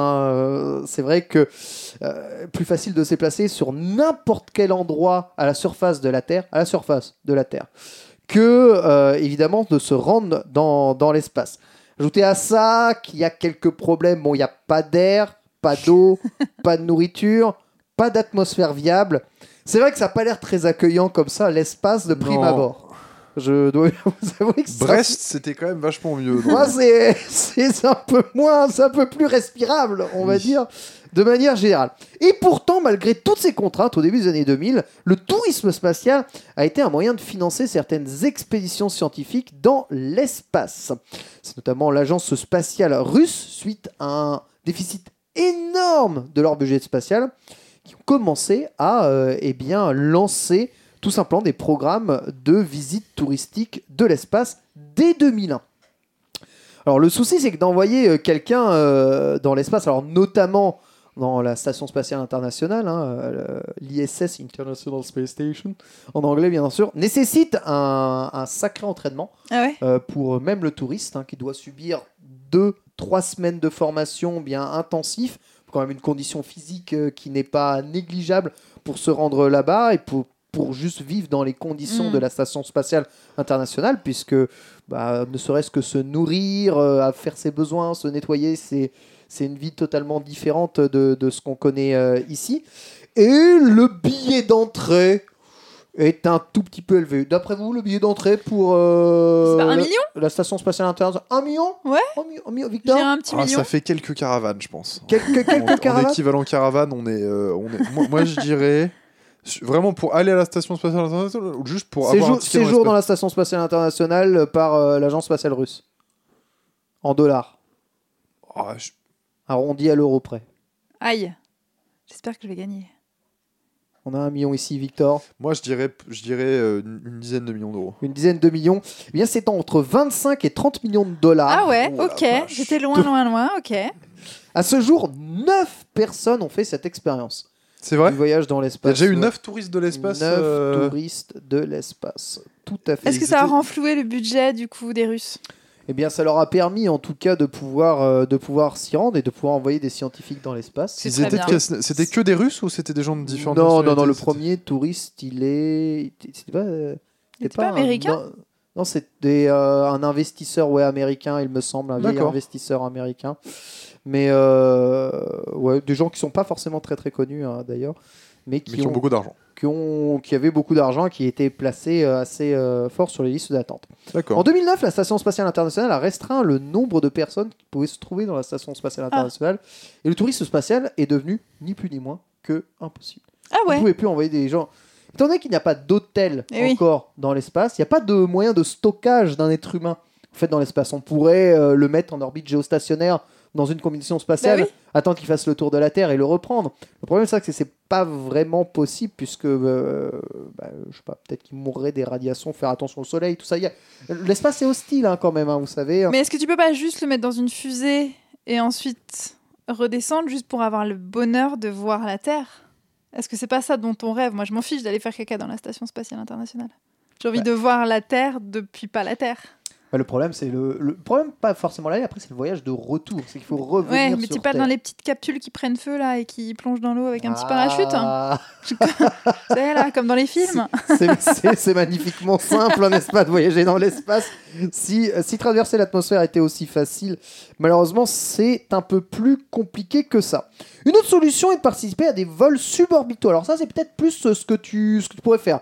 Voir la planète de très très très très très très haut et euh, admirer quand même Ah, une pas- vue de la planète. Bah, t'es pas, assez, t'es pas assez euh, loin. 100 km au-dessus du niveau Ah ouais, de la mer, même. on C'est est pas quand mal. même bien suborbital. euh, c'est vraiment très très bien. Est-ce que c'est les, les voyages où tu peux avoir l'impression d'être euh, sans gravité? Alors, c'est un peu de choses. Les voyages où on est sans gravité, on n'a pas forcément besoin d'être suborbital. Il suffit juste de simuler Ah oui, de faire la des... chute libre d'un Hmm. avion euh, pendant quelques secondes. Je Mais- confondais avec ça, c'est pour ça que ça me semblait bizarre de voir la mais, Terre mais on va avoir cet effet-là aussi dans le voyage suborbital, parce que le principe du voyage suborbital, c'est donc d'envoyer un, un- Alors, c'est pas un avion, on va plus parler d'aéronef, Ouais. du coup, puisque un avion fonctionne soit à hélice, soit à réaction. Il faut savoir qu'à partir de 100 km, même avant, de 100 km d'altitude, il n'y a plus assez d'oxygène pour faire fonctionner le, le- le moteur euh, à réaction. Et donc on ne peut plus brûler de carburant. Donc pour brûler du carburant, il faut utiliser de l'oxygène liquide, des combustibles, des mélanges de kérosène, des trucs très compliqués pour pouvoir justement produire cet effet de combustion. Donc on, on va se rapprocher forcément de, des mécanismes qu'on trouve dans des fusées Hmm. euh, très, euh, très. Donc là, il y avait, euh, alors vous avez probablement euh, entendu euh, parler euh, de cette compagnie Virgin, hein, qui a lancé euh, Mm. Virgin Galactic, vous savez, les Virgin Megastore, hein, c'était, c'était eux aussi, ont tous fermé. Quand on était jeune, Quand on était jeunes, c'est ça. on a acheté nos CD. Ah, ils éditaient des jeux vidéo aussi, Virgin, Ah. hein, chez nous, ouais, j'avoue. À partir de 2005, euh, voilà, ils permettaient d'effectuer des vols à bord d'un aéronef spécial créé pour l'occasion. Donc voilà, à cause du manque d'oxygène, euh, comme je dis, il faut vraiment euh, des turbines et des, euh, des moteurs très spéciaux pour pouvoir atteindre 100 km d'altitude, Euh, des conditions de pression très très différentes Mm. évidemment, et aussi il faut que les, les, les- les avions puissent résister au froid oui. qui est gigantesque arrivé à une certaine altitude. Donc vraiment, tu peux pas prendre un avion conventionnel, euh, un, un avion classique pour faire ce genre de, de voyage. C'est donc très très compliqué. Il faut quand même trois jours d'entraînement. Ah oui, quand même. Ouais, pour euh, profiter Parce que d'un tu petit subis de voyage la gravité. euh, Exactement. Il y a, du- du il y a jet, un là. changement de gravité. Il Mm. doit y avoir sûrement des, des conditions de pression. Et en gros, le vol dure 3 heures. Donc, tu vas monter jusqu'à 100 km. Et ensuite, après, tu vas rester à cette hauteur. Il va y avoir une espèce d'énorme chute libre euh, qui va te ramener euh, ensuite après sur, sur Terre. et tout, euh, tout, tout, tout se cale bien. Et tu réatterris Tu atterris sur comme Terre. un avion. Et tu atterris comme un avion. Ok. Tout à fait. Donc il y a un seul vaisseau, enfin un seul aéronef qui a effectué 8 vols en tout euh, déjà euh, pour euh, eh bien, Virgin Galactic. Donc il y a eu 8 heureux passagers. Ah, et donc c'est peut-être là où ça coûtait un million. Où est-ce que je sors ce million? 250 000 dollars pour Ça faire euh, le vol. C'est plutôt, c'est plutôt honnête. Mais go, faisons ça la prochaine Malheureusement, vous avez peut-être dû en entendre parler, mais le fameux aéronef de Virgin s'est craché dans le désert de Mojave Ah. euh, le, 20, Ah. le 31 octobre 2014, Ah. causant bien entendu la mort de son passager et de la totalité des pilotes qui le composaient. Aïe. Alors, un site s'est même euh, amusé à lister le nombre de morts possibles qu'il pouvait y avoir dans un voyage suborbital ou dans un voyage dans horrible. L'espace. Il Entre- s'appelait le Enterprise d'ailleurs, euh, le, le Tout à crash fait. du Virgin. Il s'appelait le VSS Enterprise. Le VSS. Enterprise, ouais, pour le, pour le Pardon, LOL. je t'ai coupé. Mais, Non, mais quand tu dis c'est le nombre de morts, c'est le nombre de façons de mourir Nombre de façons de mourir. Mon Dieu. Et ils ont listé. alors c'est très rigolo hein, parce que c'est très rigolo. Non, ils, ils le faisaient c'est pour le bien de parce que c'était obligé de faire ça. Ouais. Mais dans toutes les façons de mourir, il y avait le temps que tu mettais à mourir Oh. et le niveau de douleur noté de C'est 1 à horrible. 10 de la mort que me à mourir. C'est- c'est- Le time to death, euh, t'en as parlé dans Quête latérale. Exactement, c'est Il est- Zlam qui en a parlé Il est combien le, le time to death euh Alors la pire mort reste la mort par euh, brûlure de la capsule. Ah. Voilà, Ah, qui euh, elle tu peut cuis. durer jusqu'à 10 minutes et euh, offrir un niveau de douleur de 8 sur 10. Aïe, aïe, C'est quoi le 10 sur 10 Oh, 10 sur, je je- j'ai pas vu de 10 sur 10 Ah bon en termes de douleur euh, absolue, mais vous avez euh, dépressurisation euh, de, de, de la cabine, manque d'oxygène, mort par, mort par asphyxie par exemple, vous avez crash, ni plus ni moins. Alors ça, c'est la mort la plus douce. Oui, parce que tu... ça va vite normalement. Oui, Hmm. tu t'écrases et t'es mort. Ouais, c'est pas mal. C'est plutôt, c'est plutôt bien. Euh, Mais en gros, on, on- Mhm. on dénombre globalement 25 façons supplémentaires, 25 fois plus de risques de mourir évidemment d'un voyage euh, eh bien, euh, suborbital Quelle que d'un voyage euh, totalement classique. Et vous savez, beaucoup de, de projets euh, ben, spatiaux se sont arrêtés parce que les navettes ont explosé ou parce que malheureusement des, des gens sont morts. C'est pour ça qu'on a reculé euh, pas mal sur, euh, sur, euh, sur tous ces projets, tout ça. Ah, c'est bien beau dans tout ça, mais ça sert à quoi euh, les voyages spatiaux Vous me direz? Bah oui, c'est vrai, tiens. Est-ce que c'est pas juste moi, ça une, me- une compétition Hein Parce entre que ça a pays pas l'air de vous emballer là. Ah bah si, de ouf. ça t'emballe. Bah si. M- moi, Mais c'est fascinant, vrai- mais c'est bizarre, vrai, effectivement. Si c'est juste pour voir la Terre de loin, je suis moyen chaud. Euh, Vous êtes même, fou. même si, quand même, je serais bien tenté, tu vois. Mais euh, tu Mais- me dis demain, t'as un bus qui t'emmène sur euh, les, anneaux de, les anneaux de Saturne. Là, je te dis banco, mec. Non, mais juste, euh, non, juste suborbital, moi je le prends. Donnez-moi 250 000. Donnez-moi 250 000, je prends le Mais non, mais ça suborbital. sert, euh, ça sert pour euh, la- la- les, les recherches scientifiques. Tout à fait, ça cherche à financer certains voyages spatiaux. C'est vrai que le, le tourisme n'est pas. Oui, c'est pas forcément une chose fondamentalement utile quand tu regardes bien. On parle ici de tourisme, mais euh, C'est l'expérience. Oui, voilà, c'est l'expérience. Après, euh, Les voyages forment l'épanouissement personnel. C'est quelque chose qui est évidemment très important. Là, c'est le très grand tour. Mais euh, ce qui est surtout très important, c'est que, et on le constate avec tous les voyages qu'ont fait euh, les, les hommes de par les âges, c'est que voyager, Ah, c'est quand même le de tout temps. ouais, de, de, de- parler de ça. de tout temps, Pas mal. Voyager, ça permet de s'émerveiller de nouvelles choses, de découvrir de nouvelles cultures, et ensuite après de les transmettre aux générations suivantes, qui ont eux aussi envie de voyager, qui ont peut-être plus envie de connaître euh, ce qui est inconnu, de nouvelles cultures, etc. Donc c'est quelque chose qui est bénéfique pour notre société de manière générale, le voyage. Ah, même, je pense, euh, pour reprendre le voyage spatial, si tu si entends euh, Thomas Pesquet, euh, qui est rentré de la Oui. Station spatiale internationale, qui a passé six mois, je crois, euh, ça, lui, ça lui a donné un grand amour euh, pour la planète Terre et il s'est engagé dans le, dans, le, dans le combat écologique. euh, Enfin, je pense que tu, tu parlais, euh, quand tu as commencé ta chronique, du fait que les frontières étaient fermées, sauf une. Mais vraiment, pour le coup, quand tu es dans l'espace, tu vois plus les frontières. Exactement. C'est beau. Exactement. Mais tu me, tu me spoil tout ce que j'allais dire. Pardon. Aïe, aïe, aïe. Mais c'est, mais c'est merveilleux, tu vois, c'est parce que on en, a, on en a justement pleinement conscience. Donc oui, c'est quelque chose qui coûte cher, mais il faut savoir que ce que les gens voient, peut-être que ces dernières vont pouvoir être transmises et donner l'envie à des générations futures.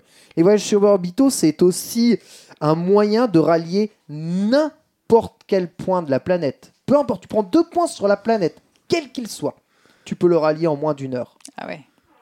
Imaginez un New York-Tokyo en 45 minutes. Imaginez. Et quand je dis Imaginez. 45 minutes, c'est landing. C'est comment? C'est euh, tu Ah. embarques, tu décolles, tu voyages, Bon, tu atterris, tu descends. 45 minutes. tu te Voilà, prends mon 4 jets de pression, tu tombes dans les pommes, mais sinon. Alors évidemment, il faut, faut 5 mois d'entraînement, mais euh, ça. ouais. 45 minutes. Parce que là, vous pensez évidemment au voyage. qu'on- On ne propose pas le sandwich. hein. Oui, non, mais on est, on est euh, très certes, enfin, on est humain, donc c'est difficile. Mais les objets, ils s'en foutent de faire l'entraînement. Ah, On vrai. pourrait transmettre des objets euh, d'un- bout à l'autre de la planète en 45 Bah alors, minutes. Alors, euh, Ken, toi qui es quand même très porté sur l'écologie aussi comme nous, ça se passe comment là? Ah, on Écoutez, n'est pas bien là. hein. Parce que là, tu écoute, vas pas me dire que Amazon va bientôt faire des voyages suborbitaux pour t'envoyer euh, j'aimerais des chips. j'aimerais croire que tout le CO2 qui est consommé à 100 km d'altitude, de toute façon, va dans l'espace, donc on s'en fout.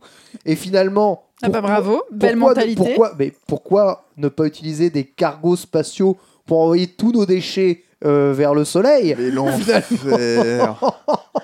Ah, vers le soleil, ça va, mais je- je- j'en discutais euh, avec, euh, un co- enfin, avec quelqu'un récemment qui disait qu'il y, avait des- il y avait des astronautes euh, qui avaient euh, littéralement euh, enfin, pété des câbles et qui ne vivaient pas avec le fait d'avoir laissé des déchets euh, sur la Lune. Ah ouais? Bah, Mm. tu dis, euh, ils sont allés sur un espace qui était totalement vierge et ils sont arrivés, ils ont laissé tout, quoi, toute leur, toute leur merde euh, scientifique, machin. Ils sont repartis avec leur, euh, les, les, les échantillons euh, de trucs, mais tout le reste, ils ont tout laissé sur place. quoi. Mais du coup, peut-être que la disparition des dinosaures, c'était un cargo de poubelle d'une autre planète qui s'est écrasé sur la Terre. Sincèrement, plutôt que de- Meilleure théorie. Je pense que c'est ça. Plutôt que d'envahir nos pays voisins, pourquoi on prendrait pas tous ces déchets et on les enverrait dans l'espace Quel à rapport Pétaouchnok, sans déconner? Non. On catapulte. Trump C'est comme si directement tu dans le disais, soleil. je suis dans ma voiture, j'ai un emballage, je vais le jeter en dehors de ma voiture, comme ça il n'apparaîtra plus dans mon champ de vision. nous n'avons Et donc il aura disparu par magie. nous n'avons qu'une seule planète viable, tout mais le nous reste, n'avons qu'un. tout le reste ça euh, ne l'est pas. Nous n'avons qu'un univers. C'est notre planète qu'il faut Je suis pas sauvegarder. d'accord avec toi. Je suis pas d'accord du tout avec toi. L'univers l'univers est tellement grand tellement infini, tes déchets, même si Mais tu, c'est exactement même la même si- chose. Quand même tu dis si je vais tu jetais la totalité C'est des exactement la même chose dans que si tu jettes ne ton coton-tige dans la mer en disant bon, c'est Mais non, parce que c'est notre planète. Oui, mais c'est grand. Ça se C'est verra pas- le- pas. l'espace et l'espace et l'espace. Non, je suis pas d'accord. Puis avec un peu de chance, ça Je, atterrit dans je- une je étoile re- et ça je rejoins Chloé là-dessus sur le fait de ne pas envoyer. Vous voulez pas polluer l'espace Bah, à mon avis, je pense que tu vois, genre, euh, t'imagines. Ça vous gêne, ça vous gêne pas de polluer ici avec ta mais, C1 po- mais pollue mais vous pas, voulez mais- pas polluer l'espace Non, mais. Bah, je vais pas dans l'espace avec ma C1 déjà. Ha Ah. Voilà. Ça, hein Tu Et bah t'attendais tu peux y aller en Tesla puisque ça va être la fin de la chronique. si. Parfait. Mais oui, bien sûr. Mais euh, bon, pour revenir à ça, outre en tout cas l'émerveillement et euh, toutes les choses que l'on peut faire dans le vide intersidéral absolument gigantesque, il faut savoir que les vols suborbitaux, c'est aussi énormément de problématiques que l'on a lorsqu'on envoie évidemment des véhicules ou n'importe quel vaisseau dans l'espace. Ces problématiques euh, bah, de- découlent énormément de contraintes et de ces contraintes découlent de nouvelles technologies qui ensuite se répercutent et sont utiles euh, dans la vie de tous les jours. Tout à fait. C'est, euh, on, on pourra toujours décrier le sport automobile, la F1 ou, ou n'importe quel type de, de- d'activité qui semble extrêmement polluante, etc. Le fait est que beaucoup de technologies que l'on peut retrouver dans des véhicules euh, eh bien, de, de course se Sont retrouvées Ah. ensuite après dans nos véhicules à nous pour améliorer la vie de tous les jours. Oui. La direction assistée, l'ABS, enfin tous ces trucs-là, la sécurité de manière générale, Mm. les arceaux déformables, tout, tout ça, ça vient de, à la base eh bien de, de protection aussi euh, pour, pour des technologies de pointe. Donc la technologie de pointe, à un moment, sert aussi à, à nous autres. Depuis 2004, l'entreprise SpaceX, que vous connaissez euh, probablement, a essayé de trouver un- une alternative plus sûre et moins coûteuse aux voyages spatiaux. Bon, vous avez vu, les voyages spatiaux, euh, il y a beaucoup de morts, ça coûte très très cher. Et finalement, c'est c'est pas rentable puisque depuis 2009, bah, il y en a plus, euh, ni plus ni moins. Ça coûtait beaucoup beaucoup trop cher, même s'il y a encore 700 personnes hein, dans la liste d'attente hein, pour faire des voyages Ah, quand même, hein. 250 000. hein. Quand même. C'est- Oui, c'est quand, même, euh, c'est quand même pas mal. Donc, euh, avec leur technologie de lanceurs réutilisables, donc l'idée de réutiliser les lanceurs qui envoient les, euh, des véhicules euh, dans l'espace ou n'importe quel objet dans l'espace, ils ont divisé par 10 le prix des lancements de véhicules dans l'espace. Par 10 Donc, c'est quand même vraiment une super technologie qu'ils ont faite. C'est une... Ah oui, c'est vraiment une super technologie. Mm. Les fusées euh, Falcon 9 et Falcon Heavy, après avoir subi quand même énormément d'échecs et avoir eu des investissements massifs, ont réussi à propulser les engins dans l'espace à partir de 2016.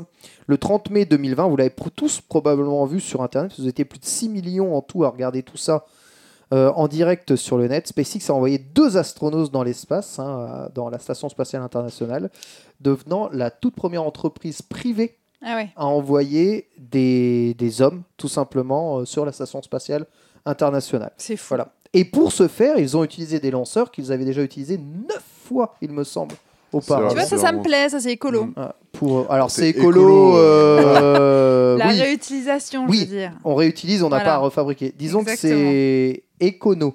Oui. J'avoue, c'était peut-être pas le meilleur Parce terme. qu'il faut quand même remplir, euh, remplir les lanceurs de, de- de- de produits pour pouvoir les propulser. Mais voilà, euh, c'est quand même quelque chose. Donc, on, on- imaginez, on a fait x10 en termes de rentabilité. Imaginez tout ce qui pourrait être encore accompli euh, en maîtrisant. Et pour maîtriser, en science, il n'y a pas beaucoup de, solutions, il faut expérimenter. Et pour expérimenter les voyages spatiaux, il faut malheureusement beaucoup, beaucoup d'argent. En réduisant les coûts, on peut créer plus d'expériences. En créant plus d'expériences, on améliore de plus en plus ces technologies et on rend les choses plus sûres. C'est comme ça qu'on a toujours fait et c'est comme ça que la technologie a toujours euh, avancé et, et progressé. Les voyages spatiaux et le fait de pouvoir se dire qu'un jour on enverra des humains dans l'espace, dans un hôtel dans l'espace, qui pourrait être en orbite géostationnaire autour de n'importe quel point de l'espace, ça pourrait ni plus ni moins que euh, eh bien, Financer être, tout le reste, quoi. être comment? Financer tout le reste et. euh, et- Financer tout le reste, être l'avènement de nouvelles technologies qui nous serviraient Mm. dans la vie tous les jours. Ouais. C'est énormément lié à l'énergie, c'est énormément lié à nos capacités de déplacement, c'est énormément lié à notre- nos possibilités de se déplacer sur, sur la planète. Le tourisme spatial et ce rêve fou des hommes dans l'espace, ça pourrait tout simplement changer nos vies sur notre petite terre, dans notre petite campagne. Effectivement. C'est beau l'espoir. Et est-ce que il y a besoin de montrer patte blanche pour, perf- pour être sur la liste d'attente? Absolument pas. Donc ça veut dire que tu peux par exemple, te mettre en disant si c'est dans 25 ans, tu auras peut-être gagné d'ici là 250 000 euros. Ouais, enfin. Et tu pourrais peut-être, Oui. Du coup, être dans l'espace et nous faire une petite chronique. Après, alors, euh, Bah, je- euh, je- juste, juste euh, donc, bon, Virgin a quand même craché un de ses aéronefs, donc là, ils sont en train d'en refaire faire un. Oui, mais d'ici là, d'ici là, sera moi, plus je- safe. Je suis pas spécialement très rassuré. Il y a que 8 voyageurs qui ont voyagé avec eux, Oui. 700 sur la liste d'attente. Je viens avec que euh, je crois que la liste d'attente pour se faire cryogéniser est aussi très très grande. hein. Mm. Sachant que la technologie n'existe pas encore, mais tu peux te faire congeler si tu veux. Tu veux te faire congeler un et jeter dans l'espace. Congeler et stocker, voilà, Ouais, comme un exactement. cercueil de glace. Mais, et peut-être, euh, Inch'Allah, en 2050, on te décongèle et on a le droit de te refaire partir, je ne sais pas. Non, mais beau. écoute, on va t'inscrire. Comme ça, tu testeras. On va te mettre sur la 250 liste 000, d'attente. ouais, il faut- va falloir faire beaucoup, beaucoup de sponsoring de commute. en tout cas, pour en arriver jusque-là.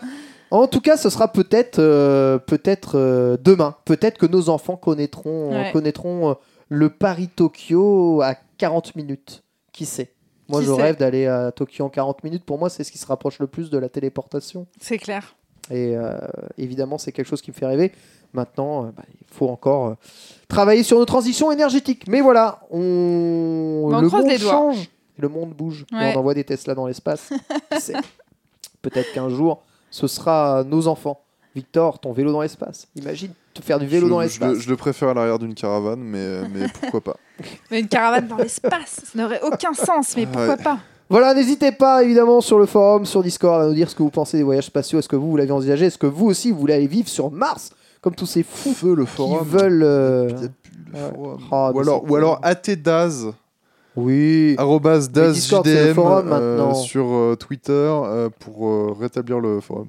Discord, c'est le me forum de toute détester. façon. On est tous là.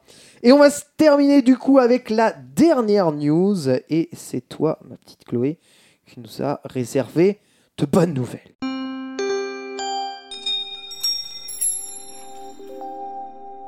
J'aurais aimé qu'on termine sur, euh, sur ta chronique qui était poétique et qui nous donnait foi dans le futur. Je vais vous parler d'un truc pour mettre un peu d'huile sur le feu qui m'a profondément énervé. C'est l'interdiction toute récente de la pub euh, Van Moof si vous n'êtes pas des aficionados de vélo électrique, c'est une What grosse marque de vélo Ah, électrique. Je comptais en prendre un. Eh ben, continuons à en prendre, hein, c'est très bien. Mais donc, ils ont sorti euh, une pub qui a été interdite en France le 30 juin dernier. Mais non. Et donc, la pub, en deux secondes, vous pouvez aller la, la voir sur leur site. C'est du coup une, une espèce de voiture euh, qu'on voyait euh, sur un fond noir. Et dans la, se reflétait dans la voiture plein de choses horribles, des usines, du pétrole. Et au fur et à mesure, la caméra tourne autour de la voiture, la voiture fond. C'est un effet hein, euh, de, de- de- de la vidéo. Et on finit par It's time to ride the future. Il est temps de pédaler vers le futur. Et ça montrait le vélo électrique Van Move qui, en plus, est magnifique. Et cette, cette pub a été interdite. Alors, est-ce que vous voulez savoir pourquoi, à votre Mais Je avis suis trépide d'impatience. alors, déjà, elle a été interdite par, du coup, l'ARPP, qui est l'autorité de régulation professionnelle de la publicité en France. Donc, à ton avis Bah, je Moi, je pense, qu'il fallait pas froisser attaque, euh, l'industrie attaque un peu automobile. trop, euh, un peu trop forte euh, contre le, le lobby euh, automobile. Exactement. C'est tout simplement ça. La lettre qu'ils ont reçue, ça indiquait que euh, les certains plans des reflets de la voiture, donc comme je vous disais, tout se passe dans les reflets de la voiture, discréditent le secteur automobile tout en créant un climat d'anxiété. Ouin-ouin. Énorme Sachant que la pub est diffusée euh, aux Pays-Bas, en Allemagne, tout ça sans poser aucun problème, alors que l'Allemagne, on peut dire l'autonomie, ouais, ouais, l'automobile en Allemagne, ouais. ça va. On rappelle Donc, que Van Moof est euh, une marque euh, hollandaise. hein. Exactement. Euh, donc, euh, donc du coup voilà, un peu étonnant d'apprendre que on peut encore euh, interdire des pubs euh, sur, enfin sur ce. Alors que tu fais ça. une pub euh, Non, mais ils ont Audi, fait- tu fais une pub Audi, euh, il a la voiture, il aura la femme, il n'y a pas de problème. Exactement. Et je sais pas si vous avez remarqué, faisons, discutons-en sur une chronique, mais toutes les pubs pour voiture, en général, ça se passe dans des décors magnifiques, au milieu du désert, dans la montagne et tout. C'est rare de voir une voiture M- coincée dans un mieux. embouteillage en ville pour dire regardez, mon. SUV il est très bien, même quand il va à deux à l'heure dans un embouteillage. assez- Vide Ouais, c'est ça, c'est exactement ça. c'est À chaque fois que t'as- à Vide. chaque fois que tu as une pub de voiture, il est 14h, tu es au milieu du centre-ville et tu as une Toyota ou un Ouais. Nissan Juke qui, Et, qui traverse un et le mec, boulevard, il y a est trop personne. yimbe. Il y a personne. le gars, il est là genre en mode je suis seul au monde. En fait, c'était tourné pendant le confinement. C'est n'importe quoi. Donc sachez qu'en plus, on est sur une période qui met en avant le vélo pour la distanciation so- sociale, qui met en avant le vélo pour tous les bienfaits dont Victor a parlé. Euh, les vélos électriques Van Moof, en plus, donc euh, on peut avoir euh, l'aide de l'État et l'aide de la région pour faire de l'électrique et inciter les gens. Et l'autorité de régulation de la pub interdit ce genre de choses. Pour la petite anecdote, il faut savoir que c'est pas la première fois que l'autorité est pas mal critiquée sur sa neutralité et elle a été dénoncée par pas mal d'associations, euh, notamment écologiques, sur, euh, sur les pubs euh, qu'ils empêchent, euh, qu'ils interdisent. Donc c'est un petit peu louche tout ça et un peu biaisé. Donc affaire à suivre, mais en tout cas en attendant, n'hésitez pas euh, à acheter des vélos électriques. C'est la vie. Tout à fait, hein, le fameux Van Moof X3 et X3 qui sont donc leurs nouveaux modèles hein, euh, Qui sont magnifiques. précommandables à donc 2000 euros euh, tout de même euh, le, le vélo, mais 2000 500 euros moins 500 balles. Ouais. euros, Ouais. je vous rappelle, d'aide. de l'État si vous êtes en région Île-de-France et 200 euros, voire 300 dans la plupart des autres régions de, de- de France. Euh, il y a une boutique Van Moof à Paris. Oui, uniquement essayé- sur rendez-vous. Et j'ai essayé de m'y rendre Ouais. et ils m'ont recalé. Ouais, uniquement vrai sur rendez-vous. Ouais, uniquement sur rendez-vous. Mm. La boutique est prise d'assaut. C'est assez c'est un, peu le, le Apple euh, de la mobilité euh, électrique vélo. euh, Alors il y en a, ouais, il y en a Il y en a deux. plusieurs. Il y en a ouais. deux qui se prétendent être le Apple. Là, il y a un moment, il y a un gros versus entre justement le Van Move, donc 11 ans d'expérience Ouais. dans le vélo, euh, tout de même passé. Et il y a les nouveaux qui sont français, s'appellent Angel, Ouais. qui font le fameux Angel Bike. Oui. Et, Et- moi, je, je t'avoue que. euh, alors, Van Moof, j'ai entendu beaucoup de bien et beaucoup de moins bien. Euh, Angel Bike, j'ai entendu euh, que c'était Seb, euh, le. Mec de Mythique, ouais. Non. Ça, c'est le, en tout cas, celui qui a fondé euh, Angel, c'était euh, le mec qui a fondé Mythique. Seb, Ah oui, Seb, la le- marque. le Seb, la Les marque cocottes minutes. de, de- Oui, bah, oui, c'est la ça qui marque les en français. partie. Oui, Seb, le mec de Mythique. Non, non. Non, c'est vrai. C'est- et c'est Pardon. une fabrication française À moitié. à moitié. En vrai, ils devaient tout fabriquer en Chine, mais euh, au lieu d'avoir 1500 vélos à fabriquer, ils en ont eu 10 000. Et du coup, ils ont dû utiliser euh, voilà, les- aussi les usines. C'est un peu le, drame du, du vélo là, euh, c'est que Trop les listes d'attente sont un peu longues. Je crois que pour Van Move, c'est entre 3 et 8 semaines. Je crois. Euh, ouais, Van Moof, euh, comptait pas être livré. Alors je sais pas quand ce podcast sera mis. Il comptait pas être livré avant avant août Ouais. septembre Ouais. pour vous dire la vérité. Mais ils sont très beaux.